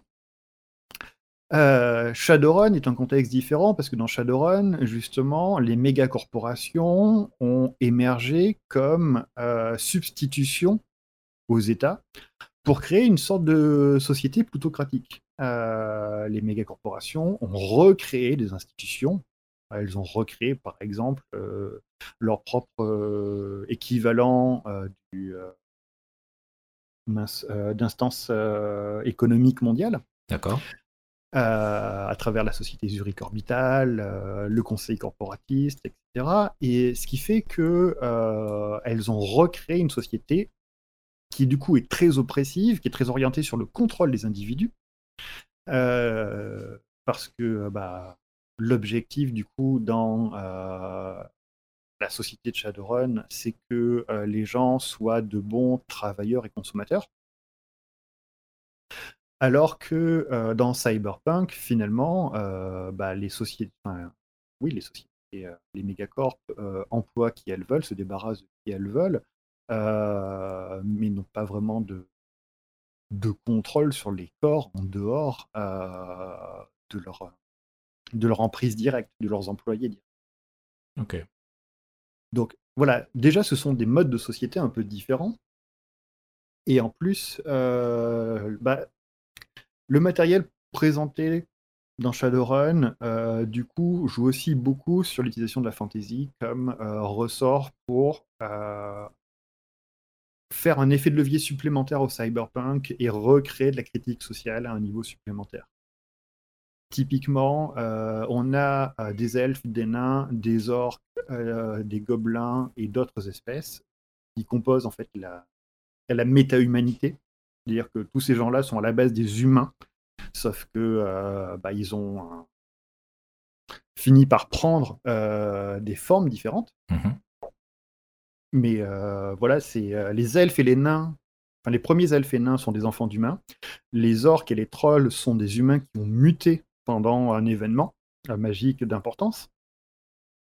donc ce ne sont pas des, orques de Tolkien qui parlent pas et qui tentent d'obéir aux ordres de Sauron. Hein. C'est voilà, ce sont vraiment des, personnes intelligentes et qui essayent de s'intégrer dans la société et donc bah, l'univers de Shadowrun essaye de se resservir de ces leviers-là pour justement reparler de rapports euh, de race, de racisme, de questions de privilèges, euh, de questions de handicap aussi, parce que euh, bah, du coup, être particulièrement petit ou particulièrement grand dans une société pensée pour des individus d'une taille moyenne, c'est quelque chose qui n'est pas forcément facile à vivre. Mmh.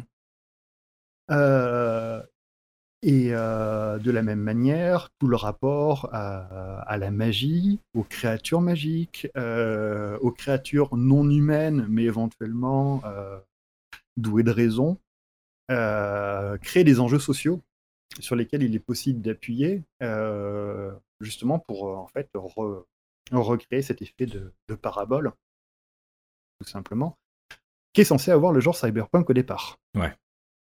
Alors que le jeu de rôle cyberpunk ressemble malheureusement beaucoup plus à euh, bah, ce qu'on pourrait euh, critiquer comme étant euh,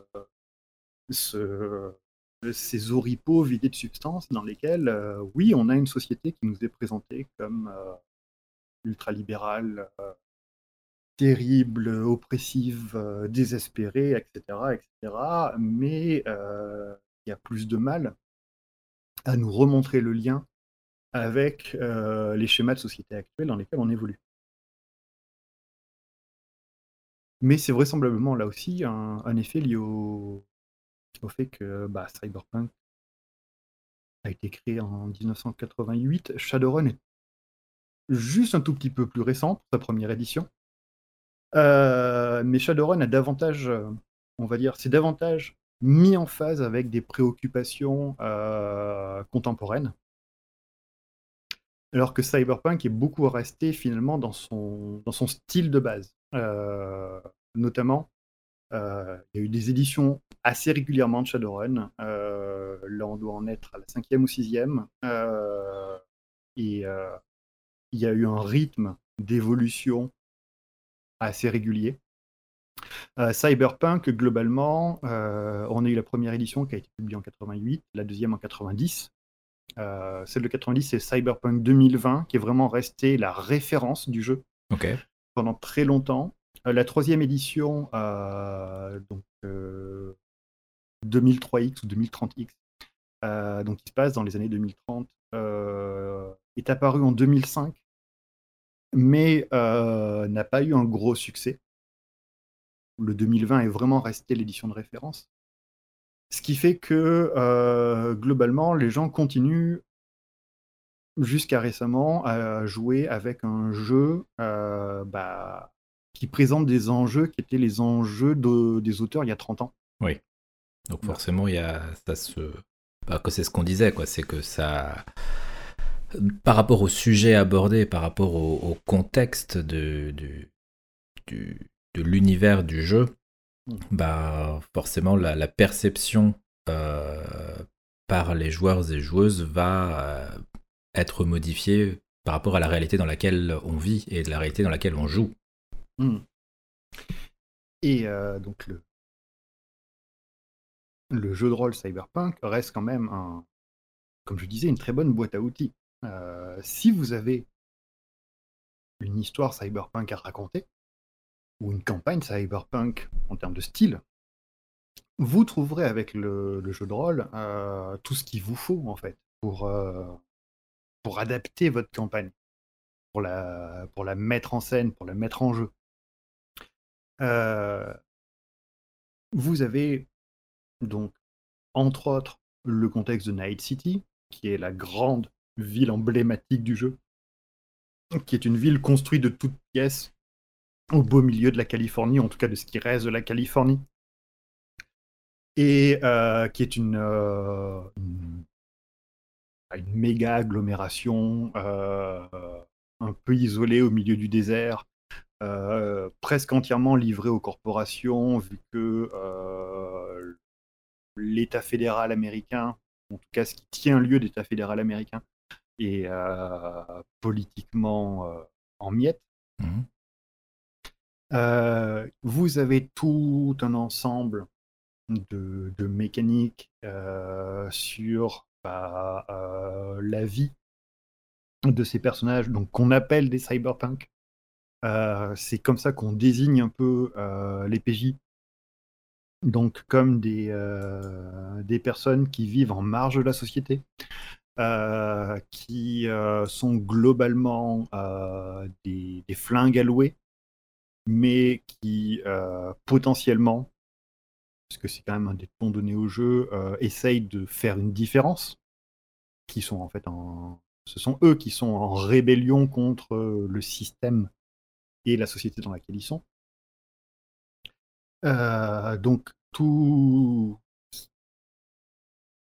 ensuite un, nécessaire sur euh, bah, qui va concerner euh, l'utilisation et les implications de la cybernétique, de la technologie, euh, le hacking, le rapport à la mémoire, à l'intellect. euh, Là, quand tu le dis comme ça, ça me fait. par enfin, rapport à l'identité. Je pense presque plus, en, par exemple en termes de jeux vidéo, ça me renvoie presque plus à, à Deus Ex qu'à qu'à Cyberpunk.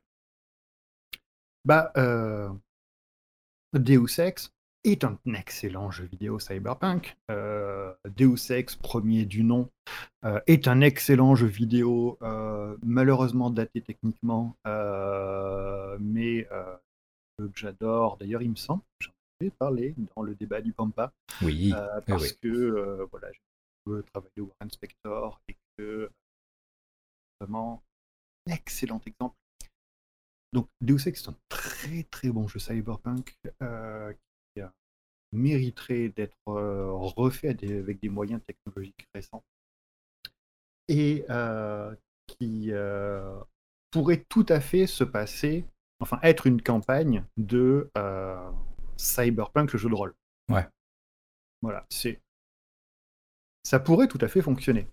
Alors, mis à part que Deus Ex met un peu plus l'emphase sur, enfin, Deus Ex, le premier, met un peu plus l'emphase sur les nanotechnologies, alors que euh, Cyberpunk euh, pur jus est plus, on va dire, sur le côté euh, chromé des implants cybernétiques standards, entre guillemets. Le symbolisme de la nanotechnologie est plus tout à fait le même dans le rapport à l'identité, à l'humanité, à la perception de soi. On, on a moins l'impression de la transformation en machine, et plus de celle de transformation en super-héros. Oui, d'accord. Ouais, c'est c'est Voilà. une déclinaison du transhumanisme qui est plus. Comment dire enfin, Je sais pas comment dire. Plus, plus action, plus euh, que, que généralisé à la population. Hmm.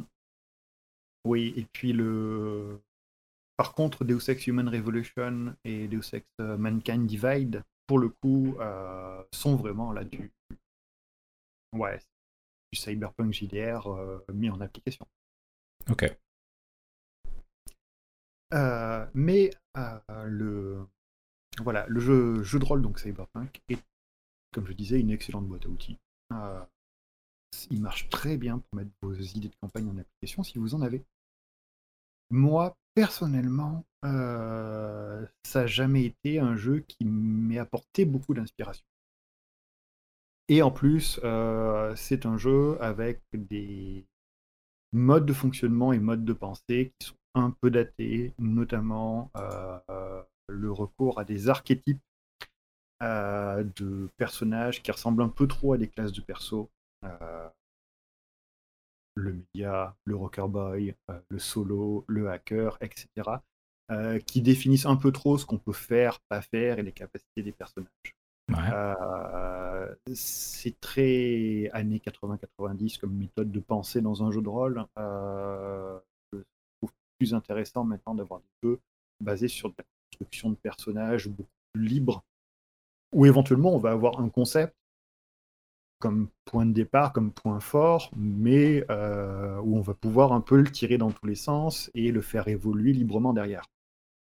Que- ce qui est vraiment le. Alors, je, je sors complètement du cyberpunk, mais ce qui est le, la, la plus grande qualité, et Dieu sait qu'il en a d'autres, de, de Disco Elysium. Effectivement. Et de d'autres jeux comme euh, Divinity Oui. ou euh, pas mal de jeux de rôle contemporains sur PC ou sur console où euh, oui, on, a un ensemble de capacités qui sont mises à disposition et euh, puis on, on construit son personnage autour de ça sans euh, rentrer dans une classe de perso comme on pouvait voir effectivement dans les jeux des années 90, début des années 2000. Et tous les donjons et dragons et dérivés en particulier. Et du coup, que- que- qu'en est-il de la déclinaison de ce jeu de rôle euh, papier au format euh, vidéoludique? Alors, là, nous rentrons dans un gros sujet. Parce que donc, Cyberpunk 2070. La mise en œuvre du jeu de rôle Cyberpunk par CD Projekt Red, qui est donc le studio de développement de l'entité CD Projekt, qui est à la fois donc développeur, éditeur et vendeur de jeux à travers la plateforme Go. Ouais. Euh, Globalement, Cyberpunk 2077, c'est un gros projet. hein. Donc le jeu est sorti en décembre dernier. Le projet avait débuté en 2013 au- à la base, à travers un premier teaser qui avait euh, fait sensation. Ah oui. Voilà. C'était juste une image fixe euh, avec la caméra qui bouge dessus, mais euh, ça avait rendu des grands bruits à l'époque. Surtout avec Euh, le nom du studio qui euh, venait de sortir euh, Witcher 3. Alors, justement, c'est des Project Red n'avaient pas encore sorti Witcher 3 quand Ah ils ouais? ont fait le tout premier teaser. D'accord, ah, je savais pas Witcher ça. 3 est sorti un peu après. Ok. Le, le tout premier teaser de, de Cyberpunk, donc, euh, était apparu avant la sortie de The Witcher 3. Mais euh, bah, CD Projekt Red était déjà connu pour les deux premiers The Witcher, euh, Ouais. qui étaient euh, deux très bons jeux.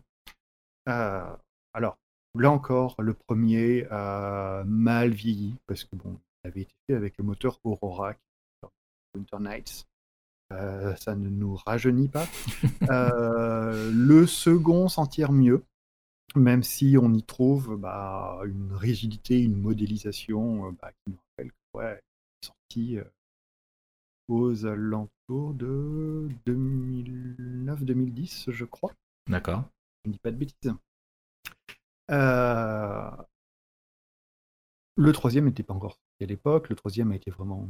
Donc, The Witcher 3 était vraiment le point d'orgue de CD Projekt. Et du coup, finalement, le fait que ce soit l'adaptation du jeu de rôle cyberpunk en soi a effectivement attiré l'attention d'une partie du public qui aimait beaucoup le jeu de rôle, parce que c'est quand même un jeu de rôle emblématique. C'est voilà, c'est on va dire la, personnification d'un genre en, jeu de rôle. Un peu de la même manière que Donjons et Dragons est euh, le jeu de rôle emblématique pour les gens qui font de la fantasy, même si c'est pas le seul, même s'il est encore, c'est pas mon préféré dans le genre, c'est le jeu de rôle emblématique, c'est celui auquel on pense en premier, ou l'appel de Cthulhu pour ce qui touche à l'horreur ou des choses comme ça. Donc voilà, c'est un jeu de rôle emblématique dans un genre, donc forcément il y a des gens qui ont prêté attention, euh, parce qu'il y a des gens qui ont joué, parce qu'en plus, il y a eu aussi de très bonnes dérivations, notamment en termes de jeux de cartes, avec euh, Netrunner, euh, pour le coup, très très intéressant, très sympathique à jouer. Euh, mais c'est surtout le fait que, voilà, CD Projekt Red, qui a annoncé son nouveau jeu, et personnellement, c'est un jeu que j'ai plus attendu comme la nouvelle production de CD Projekt Red que comme une adaptation de Cyberpunk en jeu vidéo.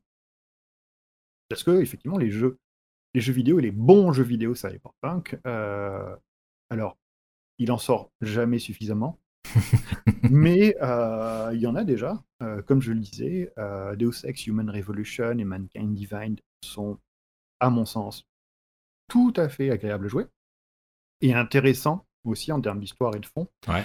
Euh, le tout premier Deus Ex, bah, si vous. Masterpiece.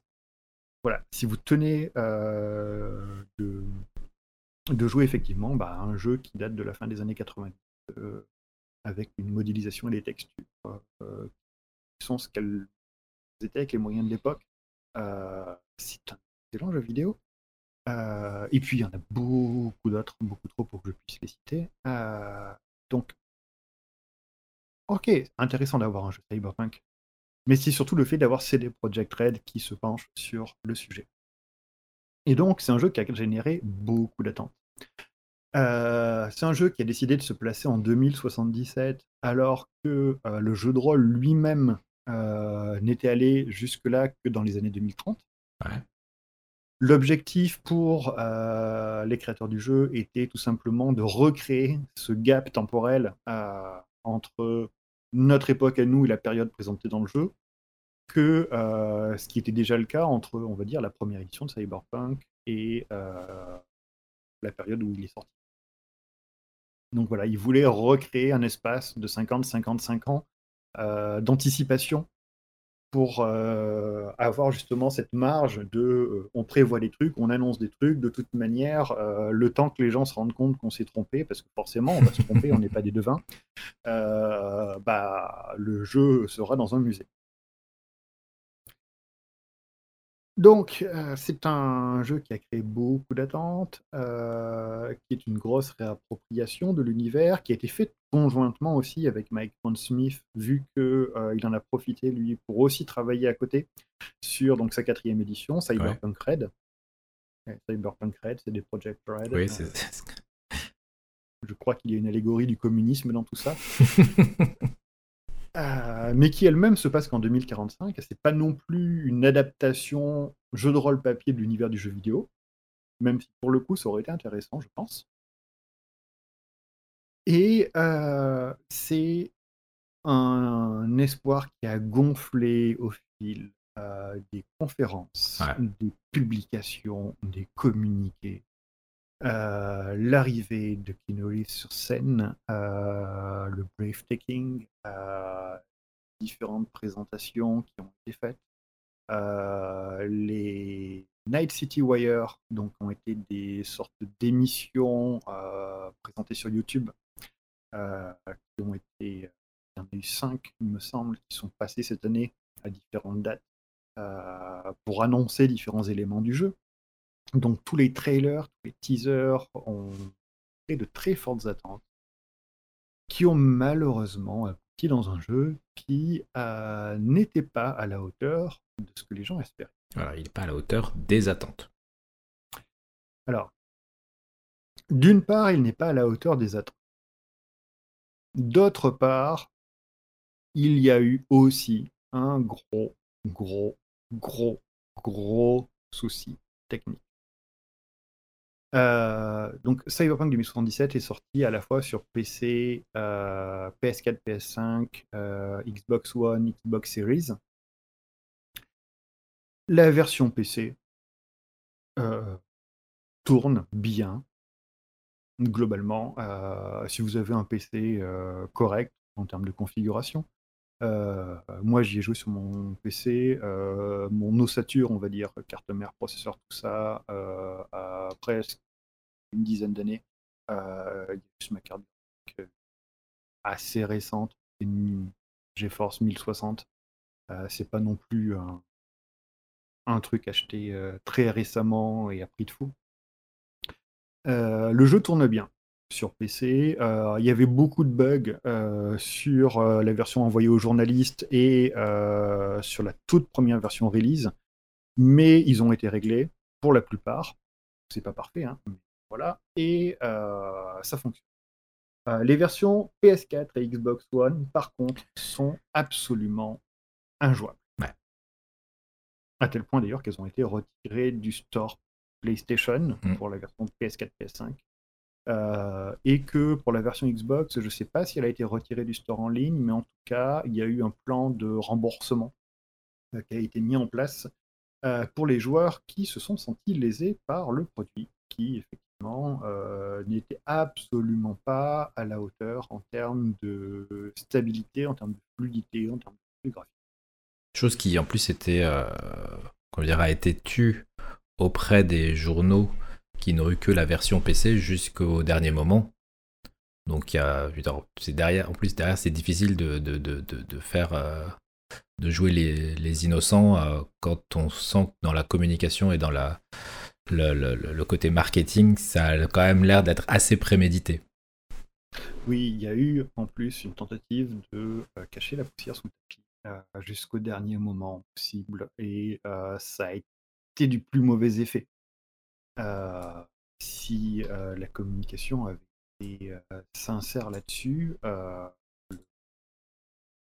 la pilule serait vraisemblablement mieux passée.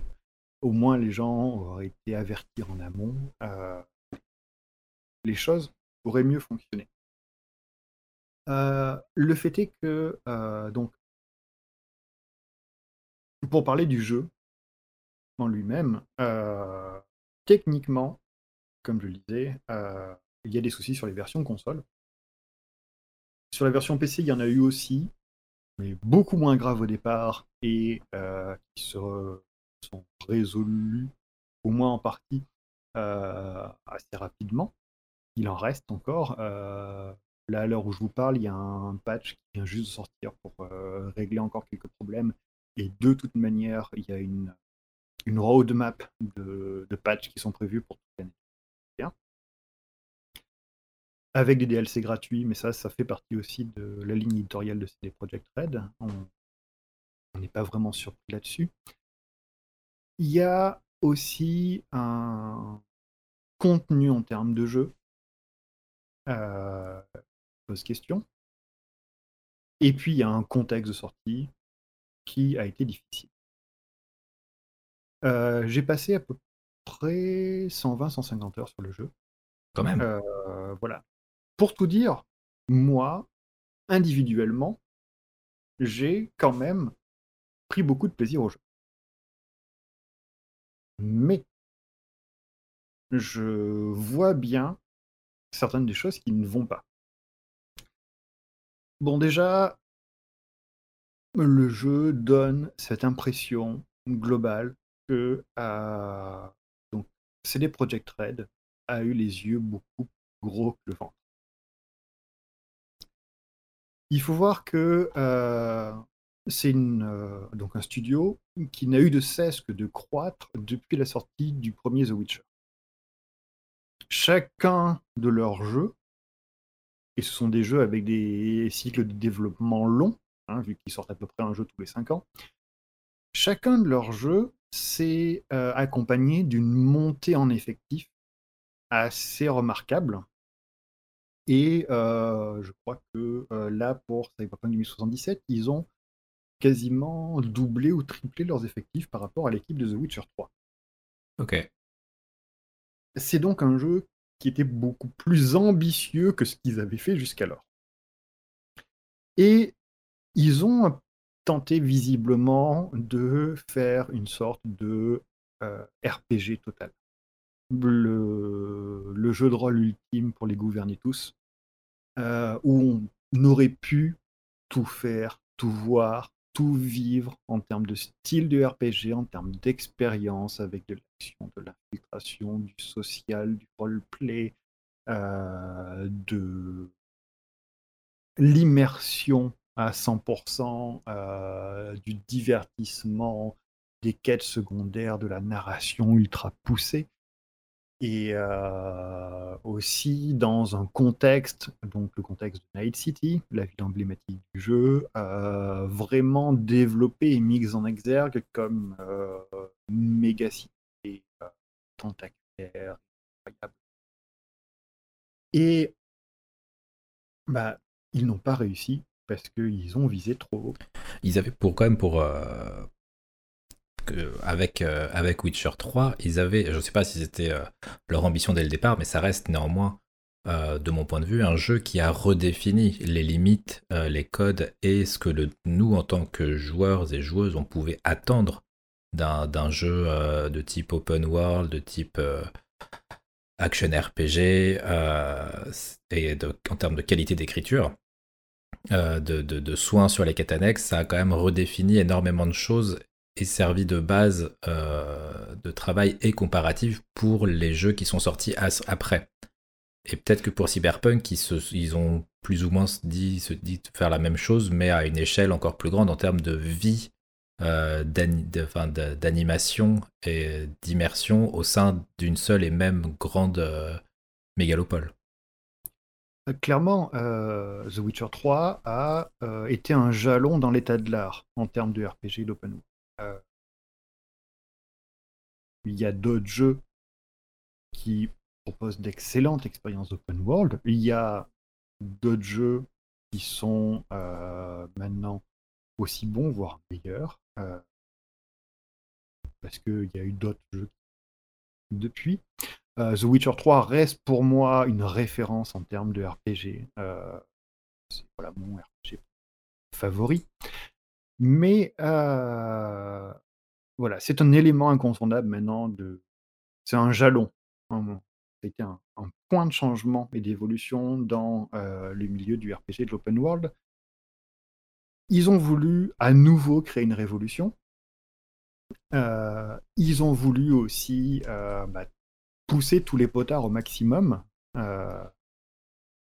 ils ont foisonné d'idées dont certaines se sont avérées être techniquement absolument euh, impossibles à mettre en œuvre avec les moyens qu'ils avaient et sur les technologies avec lesquelles ils voulaient travailler.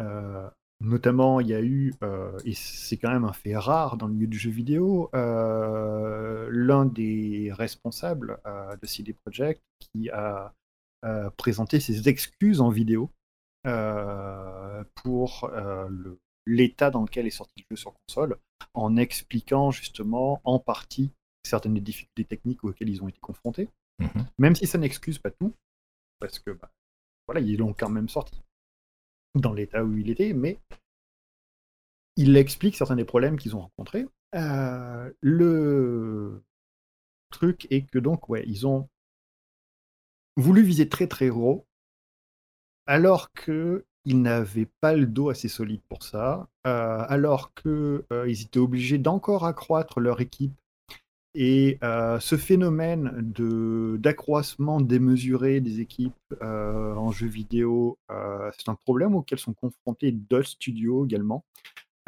Typiquement, c'est le gros souci de Game Freak, la société qui s'occupe des jeux vidéo Pokémon. parce que, pareil, ils ont un effectif qui n'a fait que croître et croître et croître au fil des générations à tel point que euh, bah, ça leur pose des problèmes de recrutement, d'intégration des nouveaux venus, de management, d'évolution des techniques et des méthodologies par rapport à ces nouvelles dimensions. Parce qu'on ne gère pas une équipe de 1000 personnes comme on gère une équipe de 10. Non. Et que euh, c'est pas parce qu'une personne est capable d'encadrer efficacement une dizaine de développeurs qu'elle est capable d'en encadrer efficacement une centaine. Donc, il y a eu déjà voilà, un projet qui était ultra ambitieux, vraisemblablement trop, à la fois sur la technique, sur le contenu et sur les thématiques. Et ça, je pense qu'on en reparlera. Il y a eu aussi, du coup, une direction de projet euh, très compliquée. Euh, il faut voir qu'en plus, bah, le projet a connu ses ébauches donc en 2013. The Witcher 3 n'était pas encore sorti. Une partie de l'équipe est restée ensuite pour finaliser les DLC de The Witcher 3, qui ont quand même nécessité du monde, parce qu'il euh, y a eu du travail. Euh, puis également euh, le jeu de Gwent en standalone. Oui. CD Projekt et Thronebreaker, qui est un spin-off de leur jeu Gwent. Ce qui fait que bah, il n'y avait pas non plus l'intégralité du, du cœur de CD Projekt Red pour ce nouveau projet Il y a eu des soucis de direction, il y a eu finalement des changements de direction en cours de route et euh, une roadmap assez compliquée à gérer. Et puis, il y a eu aussi euh, cet élément que je trouve emblématique euh, et qui montre l'un des soucis du jeu, qui a été de vouloir caster euh, des grands noms dans leur jeu, et notamment Keanu Et autant j'adore la performance que nous offre Reeves dans ce jeu, autant je trouve que son recrutement est emblématique d'un gros souci. Parce que euh, lui, il est casté en tant que personnage central, c'est l'un des PNJ les plus importants, Johnny Silverhand, qui euh, va accompagner euh, donc le joueur ou la joueuse pendant très très longue partie de l'intrigue et qui en plus est un PNJ emblématique de l'univers du jeu de rôle. D'accord. Il, il existe dans, le, dans le jeu de rôle. Bah, le livre de base de Cyberpunk 2020 commence par une citation de Johnny Silverhand. Ok. Voilà. Oui, d'ailleurs, pour les personnes qui ont la version euh, PC euh, de, de Cyberpunk 2077, euh, je ne sais pas si c'est le cas pour les personnes qui ont la version console ou en tout cas, faut vérifier comment ça marche. Mais normalement, si vous avez le jeu sur GOG, vous pouvez du coup aller dans les goodies du jeu et télécharger le livre de base de Cyberpunk 2020, le jeu de rôle, en PDF. Il est, il est offert avec. D'accord. Voilà. Donc c'est une bonne manière aussi de, bah, de voir ce qu'est le jeu de rôle et aussi de voir que c'est bien euh, l'édition donc euh, Cyberpunk 2020 qui a servi de base de, travail.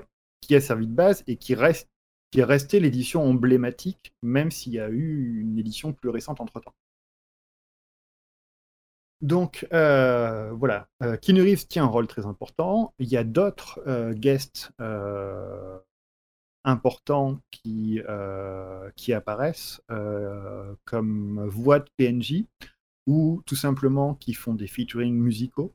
Donc typiquement, il y a Grimes euh, qui euh, sert de voix et d'inspiration à un personnage secondaire et euh, qui a un morceau inclus dans la bande son du jeu. et j'ai vu qu'il y avait aussi pas mal d'autres artistes connus et en vogue qui avaient participé à, donc à la bande son étendue euh, tout ce qu'on peut entendre quand on écoute la radio ou la télévision à l'intérieur de l'univers du jeu. Euh, et malheureusement, bah, ce sont des artistes qui font de très bonnes prestations, mais euh, bah, ce ne sont pas des personnes qu'on euh, embauche gratuitement. C'est pas le. On, ne paye pas un Keanu Reeves au même prix que on paye l'acteur qui a interprété Gérald de Rive dans The Witcher 3. tout simplement parce que qu'il n'était pas connu c'était même pas Henri Cavill.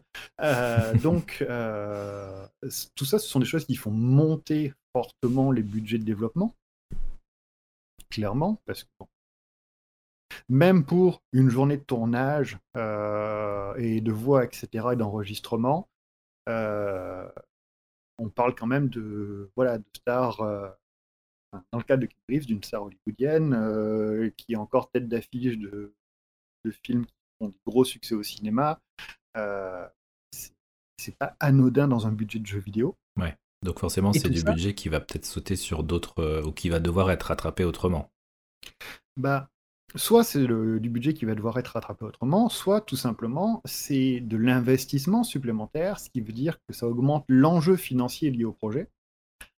Ce qui veut dire que, euh, comme le prix de vente du jeu de toute manière est à peu près fixe, euh, bah, ça veut dire qu'il faut euh, accompagner ça d'une campagne médiatique et commerciale d'autant plus forte qu'on va avoir besoin de vendre encore plus de copies pour rentabiliser le jeu.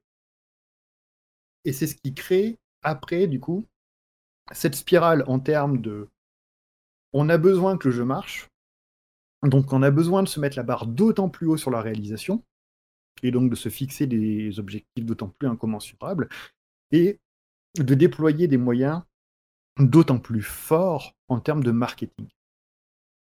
Et donc de créer des attentes de plus en plus élevées. Et ça crée une sorte de spirale infernale. Euh, d'après euh, quelques éléments que j'ai lus en ligne euh, ces dernières semaines, euh, certaines choses ont commencé à filtrer. Euh, bon, déjà, euh, il faut voir que CD Projekt Red est une société dans laquelle il y a depuis des années quand même des soucis de management parce mmh. que les fondateurs de CD Projekt, même si ce sont des personnes qui ont des points de vue très intéressants sur le rapport au client en jeu vidéo, parce que bah, c'est quand même eux qui ont monté une boîte basée sur l'idée que on va arrêter de mettre des DRM qui embêtent euh, nos clients qui achètent légalement et au contraire, on va leur donner des trucs qui vont leur donner envie d'acheter plutôt que de pirater. Ça a été l'essence de leur société quand ils ont commencé à la monter. Et ça reste un peu un des points d'orgue euh, de leur philosophie. Euh, c'est d'être très orienté client par rapport à d'autres boîtes et d'autres éditeurs de jeux vidéo qui voilà, essayent davantage de presser le client comme c'est pas possible avec euh, des DLC d'une heure trente à 15 euros. Je n'ai pas donné de nom. Ah. Euh, mais euh, bah, en termes de management d'équipe, en termes de rapport aux salariés, en termes de contexte de travail, bah, ils ont commencé aussi en ayant juste une toute petite boîte. donc c'est des projets. Avant de faire The Witcher, c'est une boîte qui faisait de de l'import de jeux vidéo, euh, de la localisation, puis qui a commencé à faire du doublage, notamment sur le premier Baldur's Gate. Mais voilà, ils ont commencé tout petit. Et euh, bah, ils ont commencé en encadrant de toutes petites équipes et où tout le monde pouvait se donner à 120% parce que bah, quand on n'est pas nombreux, que euh, on est soudé, qu'on se connaît bien, etc., machin, et qu'on a des projets relativement courts, ça peut se tenter. Euh, sauf que bah, c'est pas une méthode de management qui peut marcher quand tu as une société de, plusieurs centaines ou milliers de salariés avec des projets qui durent sur des années. Ouais. Et que donc leurs méthodes déjà de management sont euh, mises en questionnement depuis, euh, depuis un bon moment. Et là, avec Cyberpunk, certaines choses ont complètement fini par voler en éclats. la direction du jeu a changé à peu près il y a deux ans, en 2018 il me semble, euh, donc euh, deux ans avant la sortie initialement prévue du jeu vidéo. Ce qui fait que beaucoup de choses ont été à refaire, ou à modifier, ou à réintégrer différemment. Euh, notamment bah, le fameux, euh, la fameuse démo d'une demi-heure qu'on avait vue euh, qui présente un, un, raid sur un, un groupe de désosseurs pour sauver une fille qui a été kidnappée, puis la tentative pour récupérer un drone auprès d'un gang. Bah, tout ça avait été fait en... sans qu'il y ait de moteur derrière en fait. Le moteur pour le moteur de jeu n'existait pas encore, c'était juste un rendu pur. D'ailleurs, il y a eu beaucoup de changements. on avait eu comme annonce, par exemple, au tout début, que les vêtements serviraient surtout à faire monter sa street cred pour pouvoir accéder à certaines choses, des équipements, des missions, etc. Et finalement, on est retombé dans de bons vieux systèmes d'armure et euh, de bonus de protection ou autres, euh, comme dans tout RPG euh, standard. Et il y a eu pas mal de choses qui ont dû être juste enlevées, coupées. et bah, typiquement, d'après ce que j'ai compris, Night City devait ressembler beaucoup plus en fait au New York du cinquième élément, avec des, un étage bas au niveau du sol, et puis ensuite des choses un peu plus en hauteur, avec des voitures volantes, des choses comme ça. Ah oui, ah oui, beaucoup plus joué en fait sur la verticalité de la ville, mais ils se sont rendus compte que techniquement c'était juste impensable, euh, donc ils ont été obligés de revoir pas mal de choses.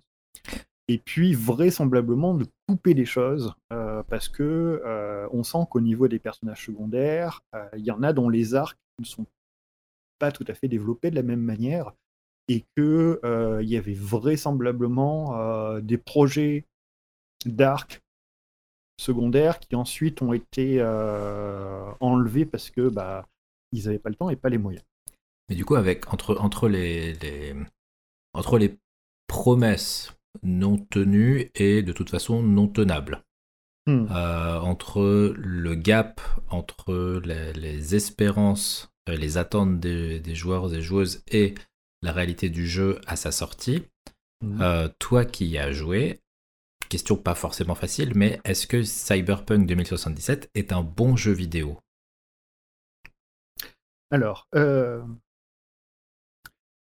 je trouve euh, personnellement, mais voilà, euh, c'est mon avis, n'engage que moi, que Cyberpunk 2077 est un bon jeu vidéo, en tout cas un bon action RPG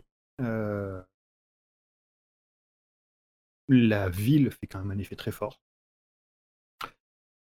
Le jeu offre beaucoup de possibilités en termes de choses à faire. Euh, il a été injustement comparé à GTA, euh, ce qui me semble une comparaison incroyablement bancale, parce que euh, GTA est une sorte d'open world en carton-pâte. on a un espace qui est immense, mais on n'a pas grand-chose d'intéressant à y faire. Euh, oui, il y, a des bâtiments dans lesquels on ne peut pas rentrer, des personnages avec lesquels on ne peut pas interagir, et puis on doit pouvoir braquer 5 supérettes euh, et faire du vélo et du golf.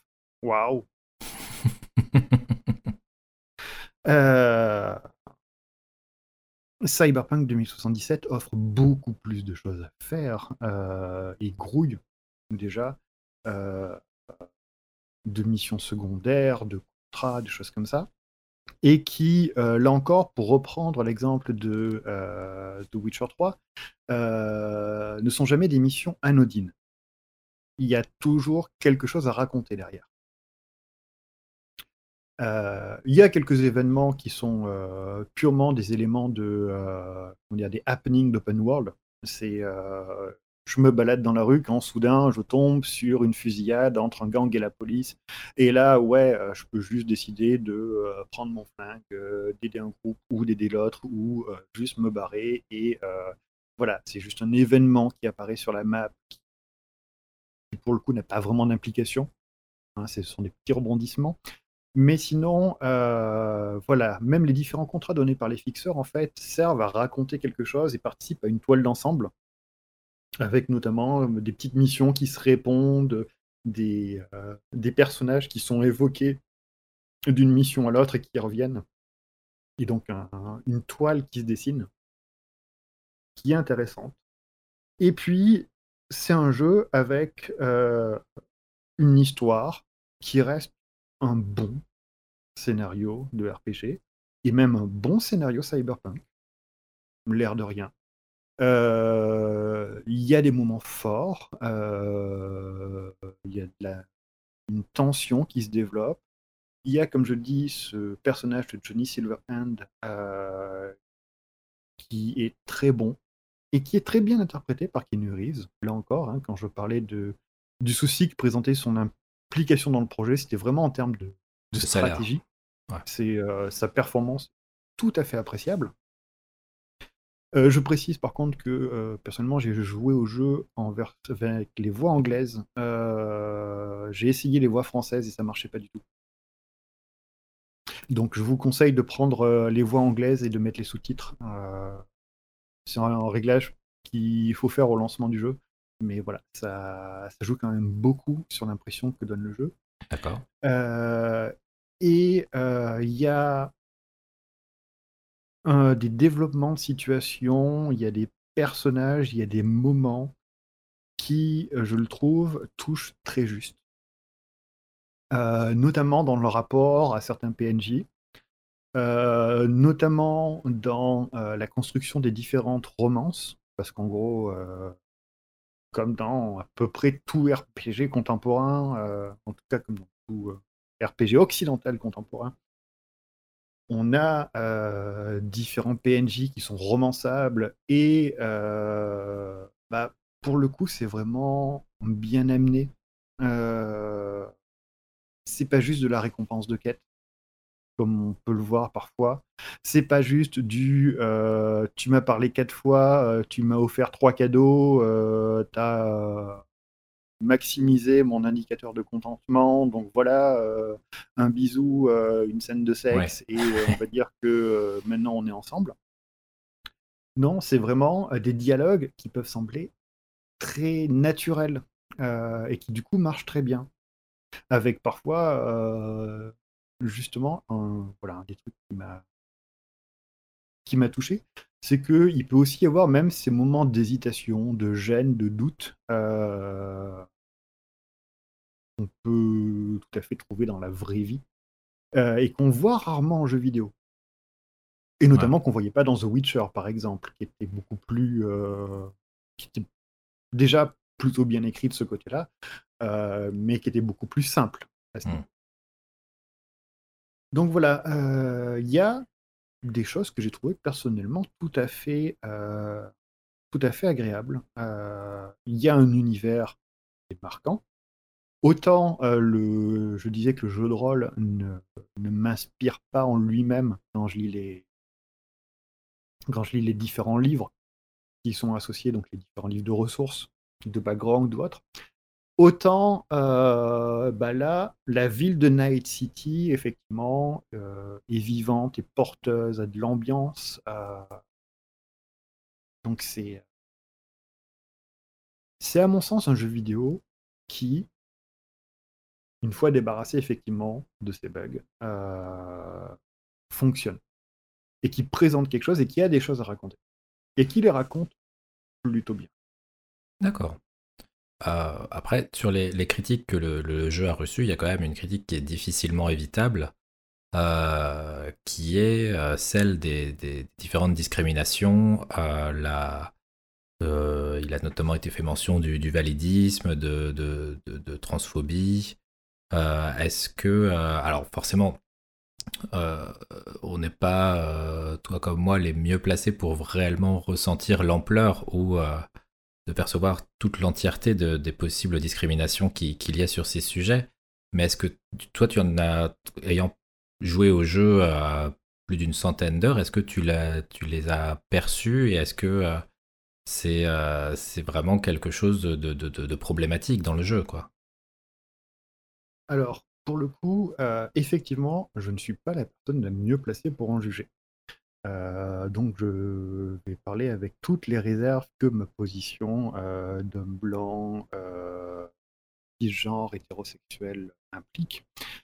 Euh, globalement, il est déjà pour moi compliqué de faire la séparation entre ce qui relève de l'intention des auteurs, euh, qui cherchent quand même à la base à présenter une société outrancière pour en dénoncer les excès, et qui donc forcément euh, va reposer notamment sur de l'hypersexualisation, sur euh, des rapports compliqués à la violence aux médias, vu que l'objectif est quand même voilà, de dénoncer tous ces aspects-là de la société. Et ce qui relève effectivement de, de l'erreur ou de la faute de leur part sur le traitement de certaines thématiques.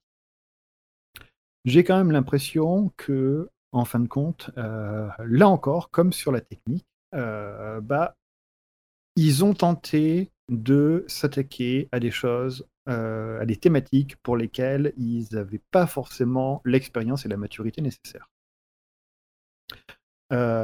CD Projekt, historiquement, c'est une boîte qui, qui, apprend en termes de, présentation de thématiques, on va dire, adultes et matures. le premier jeu, The Witcher, c'était quand même un jeu où quand euh, donc Gérald, le héros, euh, séduisait une femme, euh, s'ensuivait une petite scène évocatrice où on ne voyait pas, où on ne voyait rien, où on comprenait qu'il se passait des choses, et où en récompense entre guillemets, on récupérait une espèce de carte représentant le PNJ qu'on avait réussi à séduire. D'accord. C'était très adolescent, on va dire, dans le ton. dans le traitement. Euh, et euh, les, euh, les concepteurs du jeu en sont revenus eux-mêmes. Ont expliqué que ouais, depuis effectivement, ils avaient peut-être un peu mûri et ils s'étaient rendu compte que c'était pas le plus malin, ce qui fait qu'après, bah, dans The Witcher 2 et surtout The Witcher 3, les choses, et notamment bah, les questions de romance ou de sexualité, sont traitées de manière un peu plus normale, on va dire. Euh, en tout cas de manière un poil plus mature. Euh, mais voilà, on sent que c'est pas forcément un domaine sur lequel euh, il touche juste du premier coup. Ouais. De toute manière, il n'y a pas beaucoup de sociétés de jeux vidéo qui touchent juste du premier coup. Ça, c'est un autre problème. et bah là, ils ont voulu s'attaquer à des problématiques assez compliquées. donc, les questions de sexualité, euh, les questions de représentation, euh, on va dire, euh, gay, lesbien, bi vu que on a un échantillon de PNJ avec des orientations sexuelles variées. Mmh Et là-dessus, j'ai l'impression, mais là encore, voilà, c'est mon avis n'est pas vraiment parlant. Euh, il vaudrait mieux demander aux personnes concernées. Euh, j'ai l'impression que sur ces aspects-là, ils en sont pas trop mal sortis. Euh, mieux que certains de leurs concurrents qui vont faire en sorte que tout le monde soit bi par défaut, comme ça on se pose pas de questions, par exemple. ce qui est très ouvert d'esprit, mais que je trouve un peu une solution de facilité. Euh, là, les gens en face ont des aspirations. Il y a des choses qui sont possibles ou pas possibles. Euh, mais euh, le, par contre, pour le coup, ils ont voulu s'embrancher sur les questions de rapport de genre, donc notamment de personnages transgenres. Et là-dessus, j'ai l'impression que juste ils maîtrisaient pas ce qu'ils faisaient et que du coup, ils sont partis dans un gros fail et qu'ils se sont pris méchamment les pieds dans le tapis et qu'ils n'avaient pas forcément de mauvaises intentions au départ, mais qu'ils auraient peut-être simplement dû s'abstenir de rentrer sur ce problème-là avec le manque d'expérience ou de recul qu'ils avaient. Après, ce qui est, on dit, ce une erreur qu'on ne corrige pas devient une, faute. Euh, c'est un petit peu ce qui s'est passé avec leur, communication, où quand a été euh, mis en lumière euh, ces,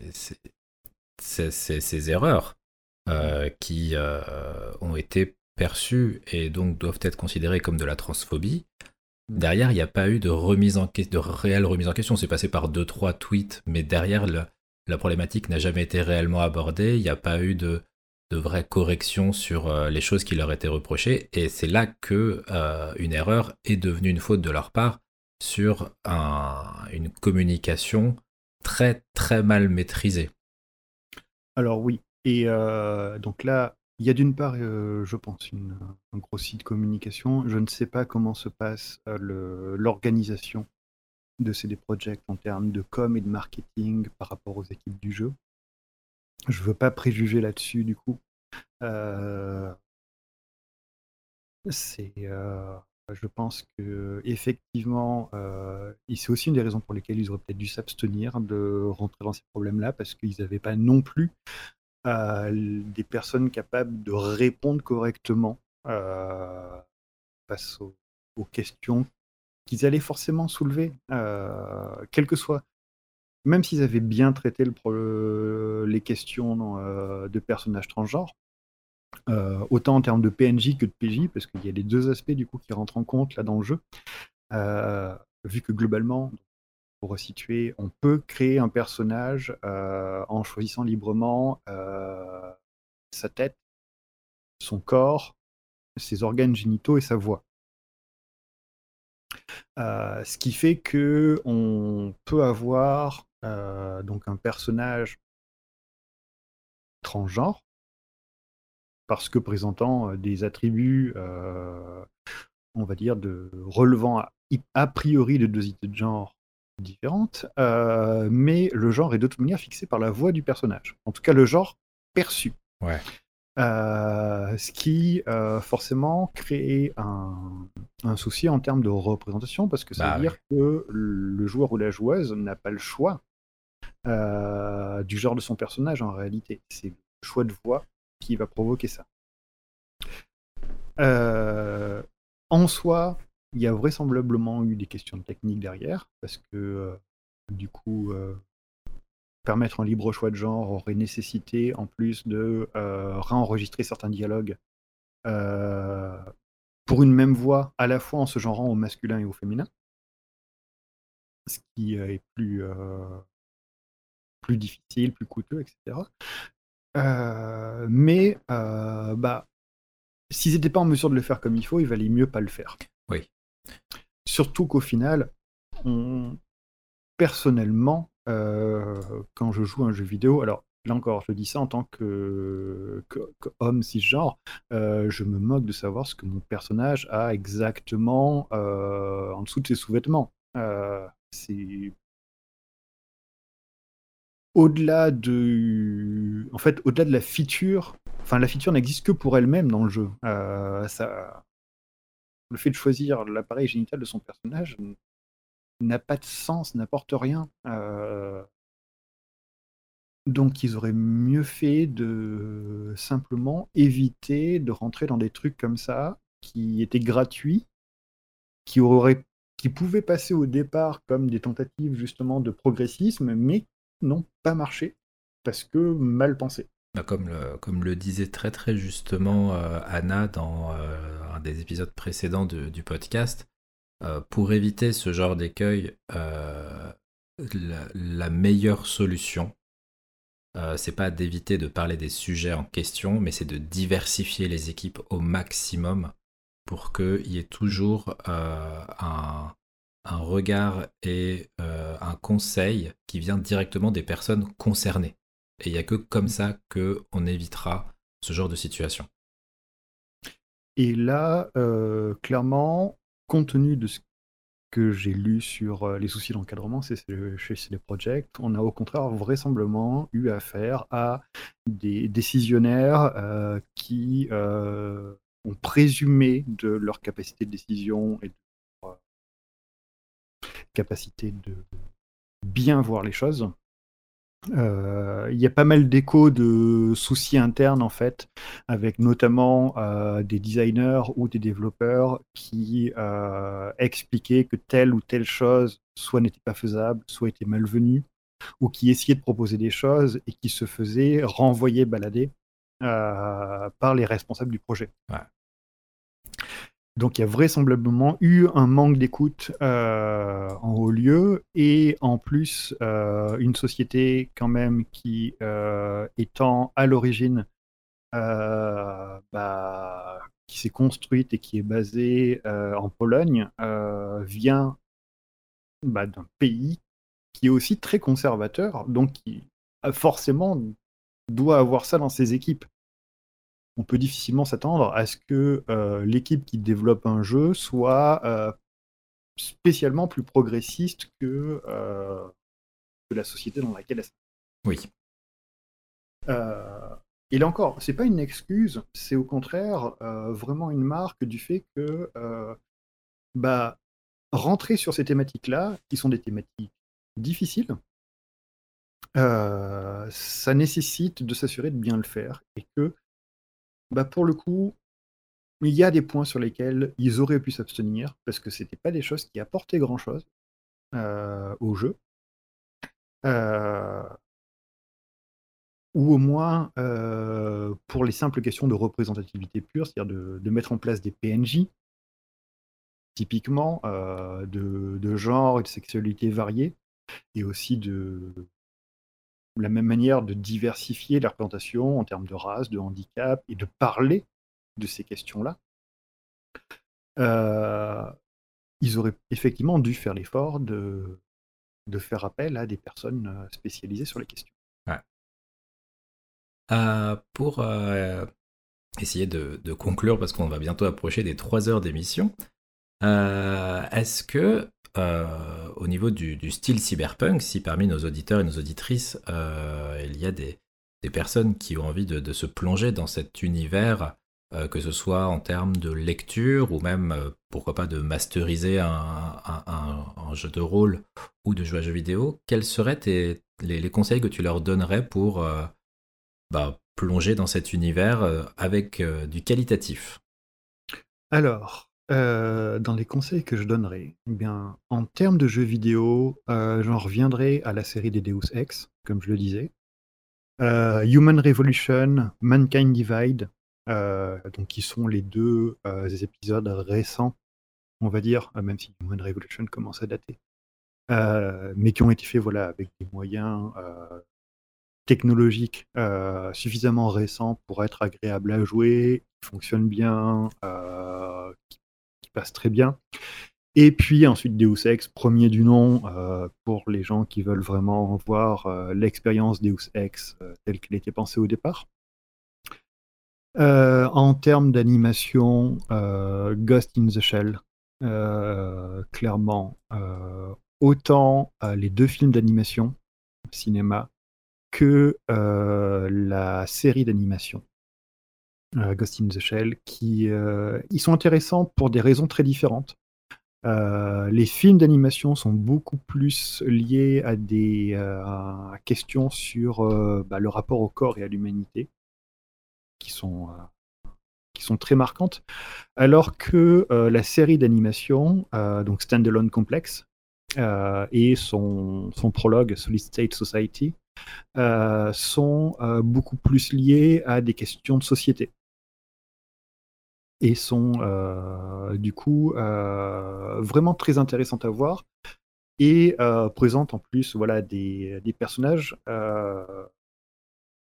dans, des, contextes assez variés. Il y a un, échantillonnage de personnages que je trouve très intéressant. Donc c'est une recommandation, d'animation très forte. Euh, alors je parlais d'Altered Carbone euh, à un moment, mais c'est vrai que euh, autant j'ai apprécié de voir la série pour certains aspects de son esthétique, certains personnages que j'aime bien, autant voilà, il faut être averti que la première saison, en tout cas, est très écrite à la façon d'un film noir et qu'il y a certains tropes qui vont vous sortir par les yeux. Euh, parce que vous aurez l'impression d'avoir déjà vu ça 15 fois, ou 20 ou 100. Euh, et euh, pour conclure,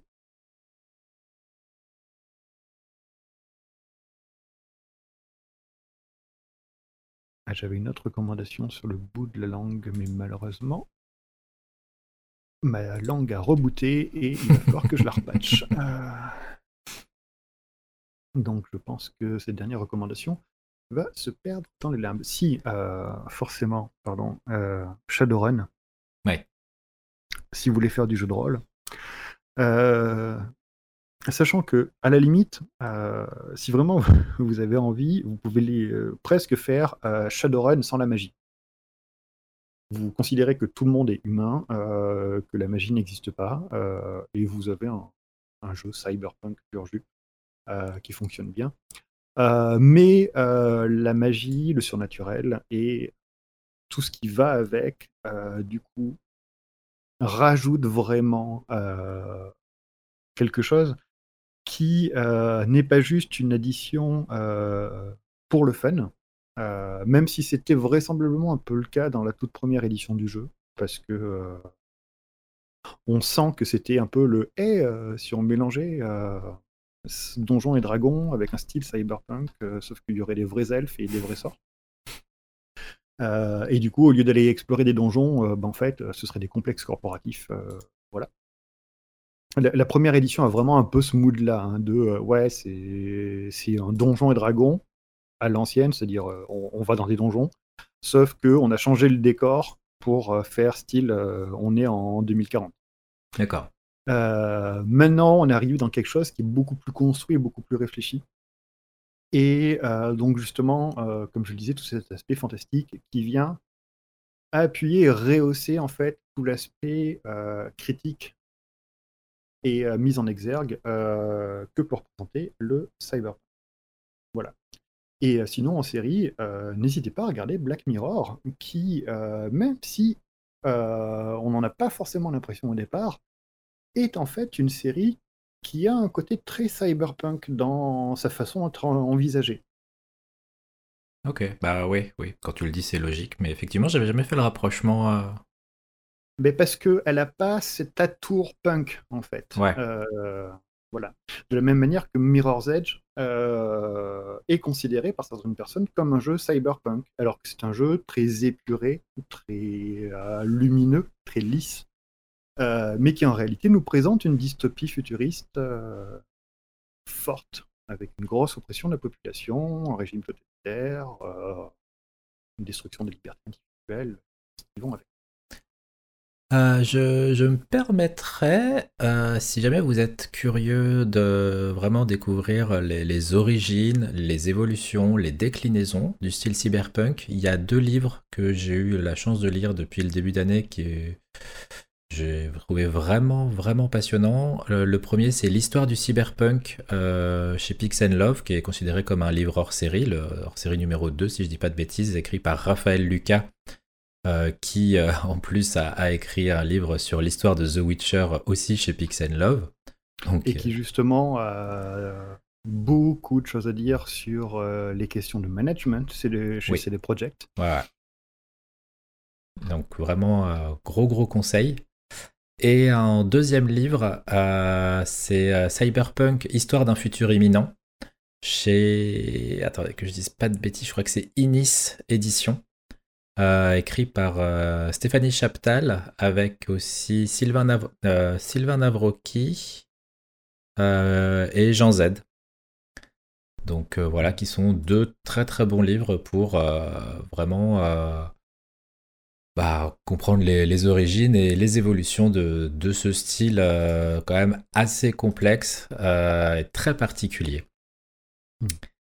Donc, Et moi, je voudrais finir aussi quand même sur un, un dernier élément concernant Cyberpunk 2077. Euh, même si moi j'ai apprécié le jeu, très sincèrement, si vous ne faites pas partie de la vague de personnes qui sont ruées dessus pour y jouer à la sortie, attendez. Déjà parce que les versions console ne sont pas abouties du tout. Donc, euh, n'essayez pas d'y jouer sur PS4 ou Xbox One. Euh, pas sur cette génération-là, éventuellement sur la suivante quand les versions euh, définitives, on va dire, seront publiées. Et même la version PC, bah, elle va encore suivre son lot de patchs et de compléments. Donc, voilà, si vous n'étiez pas déjà impatient d'y jouer, ne vous précipitez pas dessus maintenant. Considérez ça comme des jeux en early access. Un peu, oui. Et ça m'embête de devoir le dire parce que, euh, voilà, euh, CD Projekt est une euh, boîte pour laquelle j'avais beaucoup d'estime jusque-là. Euh, c'est une grosse désillusion pour moi, euh, mais c'est un jeu qui est sorti non finalisé. Alors, à l'heure des charges, euh, ils ont sorti l'année du Covid. On sait que ça a été un, un gros souci pour toutes les boîtes de jeux vidéo à travers la planète, euh, qui ont toutes pris, enfin toutes ces boîtes et beaucoup de projets ont pris entre six mois à un an de délai supplémentaire euh, sur des projets qui déjà tournaient bien au départ. Euh, mais là, voilà. Euh, faut dire tel que c'est. La version PC est jouable, mais elle sera de toute manière un peu mieux dans les mois qui viennent, euh, et même un peu moins cher, il faut le dire. Euh, les versions console ne sont pas utilisables, ne sont pas jouables en l'état, euh, même si vous trouvez une copie. euh, donc, vous précipitez pas. ce sera probablement un jeu qui sera plus facile à apprécier dans quelques mois. Pour, pour patienter, hein, si jamais vous voulez attendre ces, ces quelques mois pour avoir un jeu plus limpide et complet et stable, vous pouvez donc bien sûr, euh, pourquoi pas, euh, regarder euh, toute la série de Babylon 5 euh, ou donc lire tous les comics de The Wicked plus The Divine. Mm. Euh, et aussi, si, si jamais vraiment hein, vous savez vraiment pas quoi faire, vous pouvez écouter les, les anciens épisodes de- d'entrée plat dessert et euh, prendre deux trois petites minutes pour mettre un petit commentaire ou une petite notation pour que le, podcast remonte un petit peu dans les dans les, classifications des, différents supports. Ce, serait super gentil. Merci beaucoup. Et euh, tant qu'on parle de podcast, euh, éventuellement aussi, écoutez ce petit podcast nommé Le Tombéry Musical, qui est tout à fait agréable et divertissant, qui raconte beaucoup de choses aussi. Ah, c'est vrai. Même s'il va falloir attendre un peu pour le prochain épisode, je dois avouer que niveau euh, motivation pour euh, se plonger dedans, euh, il me semble que le- la personne qui est derrière m'a fait comprendre que ce serait un peu long avant le prochain épisode pour des, des raisons de, de temps, d'énergie et pour- que ce soit bien fait en fait et pas juste dans la précipitation. Mais il y, en a déjà- il y en a déjà pas mal à écouter. Oui, Pour voilà, passer le temps rattraper les épisodes qui existent. Euh, bah, en tout cas, Lazare, merci beaucoup d'être euh, venu pour euh, cet épisode, d'avoir accepté l'invitation, d'être venu avec un très très joli menu. Mais merci beaucoup pour l'invitation. Et puis d'ailleurs, je tenais à dire que ta décoration de table est magnifique. Ah bah, Euh, voilà, les, les fleurs sont superbes et euh, vous ne pouvez pas le voir du coup, l'image. Mais la vaisselle et les couverts sont remarquables. Ah, tout est en marbre. hein. Oui. C'est un peu galère pour la vaisselle, mais c'est pas grave. On, on s'y fait à force, mais bon, Mhm. c'était ça ou les moulures au plafond et j'ai fait un choix. Euh, nous vous souhaitons une euh, bonne soirée. On vous remercie pour euh, votre attention, pour votre écoute, parce que si vous entendez cette phrase, c'est quand même que vous êtes allé au bout du podcast. Euh, et bah, bon week-end, bonne semaine, bonne journée, bonne soirée, bonne après-midi. Tout dépend de l'heure à laquelle euh, et le moment au- auquel vous écoutez ce podcast. Et, euh, Et d'ailleurs, si vous êtes arrivé jusque-là, l'indice du jour était scolopendre. retenez-le, il va falloir le retrouver dans, la, dans, le, dans le podcast pour savoir à quel moment il n'a pas été prononcé. Euh, bah, je vous, vous dis à bientôt sur euh, une prochaine émission. J'ai déjà euh, l'invité qui a déjà été contacté, qui m'a déjà donné sa liste. Donc euh, voilà, ce- ce- cet épisode est donc... attends, attends que je m'y retrouve, que je dise pas de bêtises. Cet épisode, là on l'enregistre fin janvier, il va sortir mi-février. Donc ce sera l'épisode de mars que j'enregistrerai plus tard. Voilà, je, m'y retrouve, c'est un de ce, le bordel, mais c'est pas grave, c'est l'envers du décor. Bonne soirée à tous, prenez soin de vous, et puis bah bonne écoute, bon jeu, bonne lecture, bonne, bon repos, bonne détente, euh, et euh, bonne journée. Et n'oubliez pas, jamais tout seul, jamais la nuit.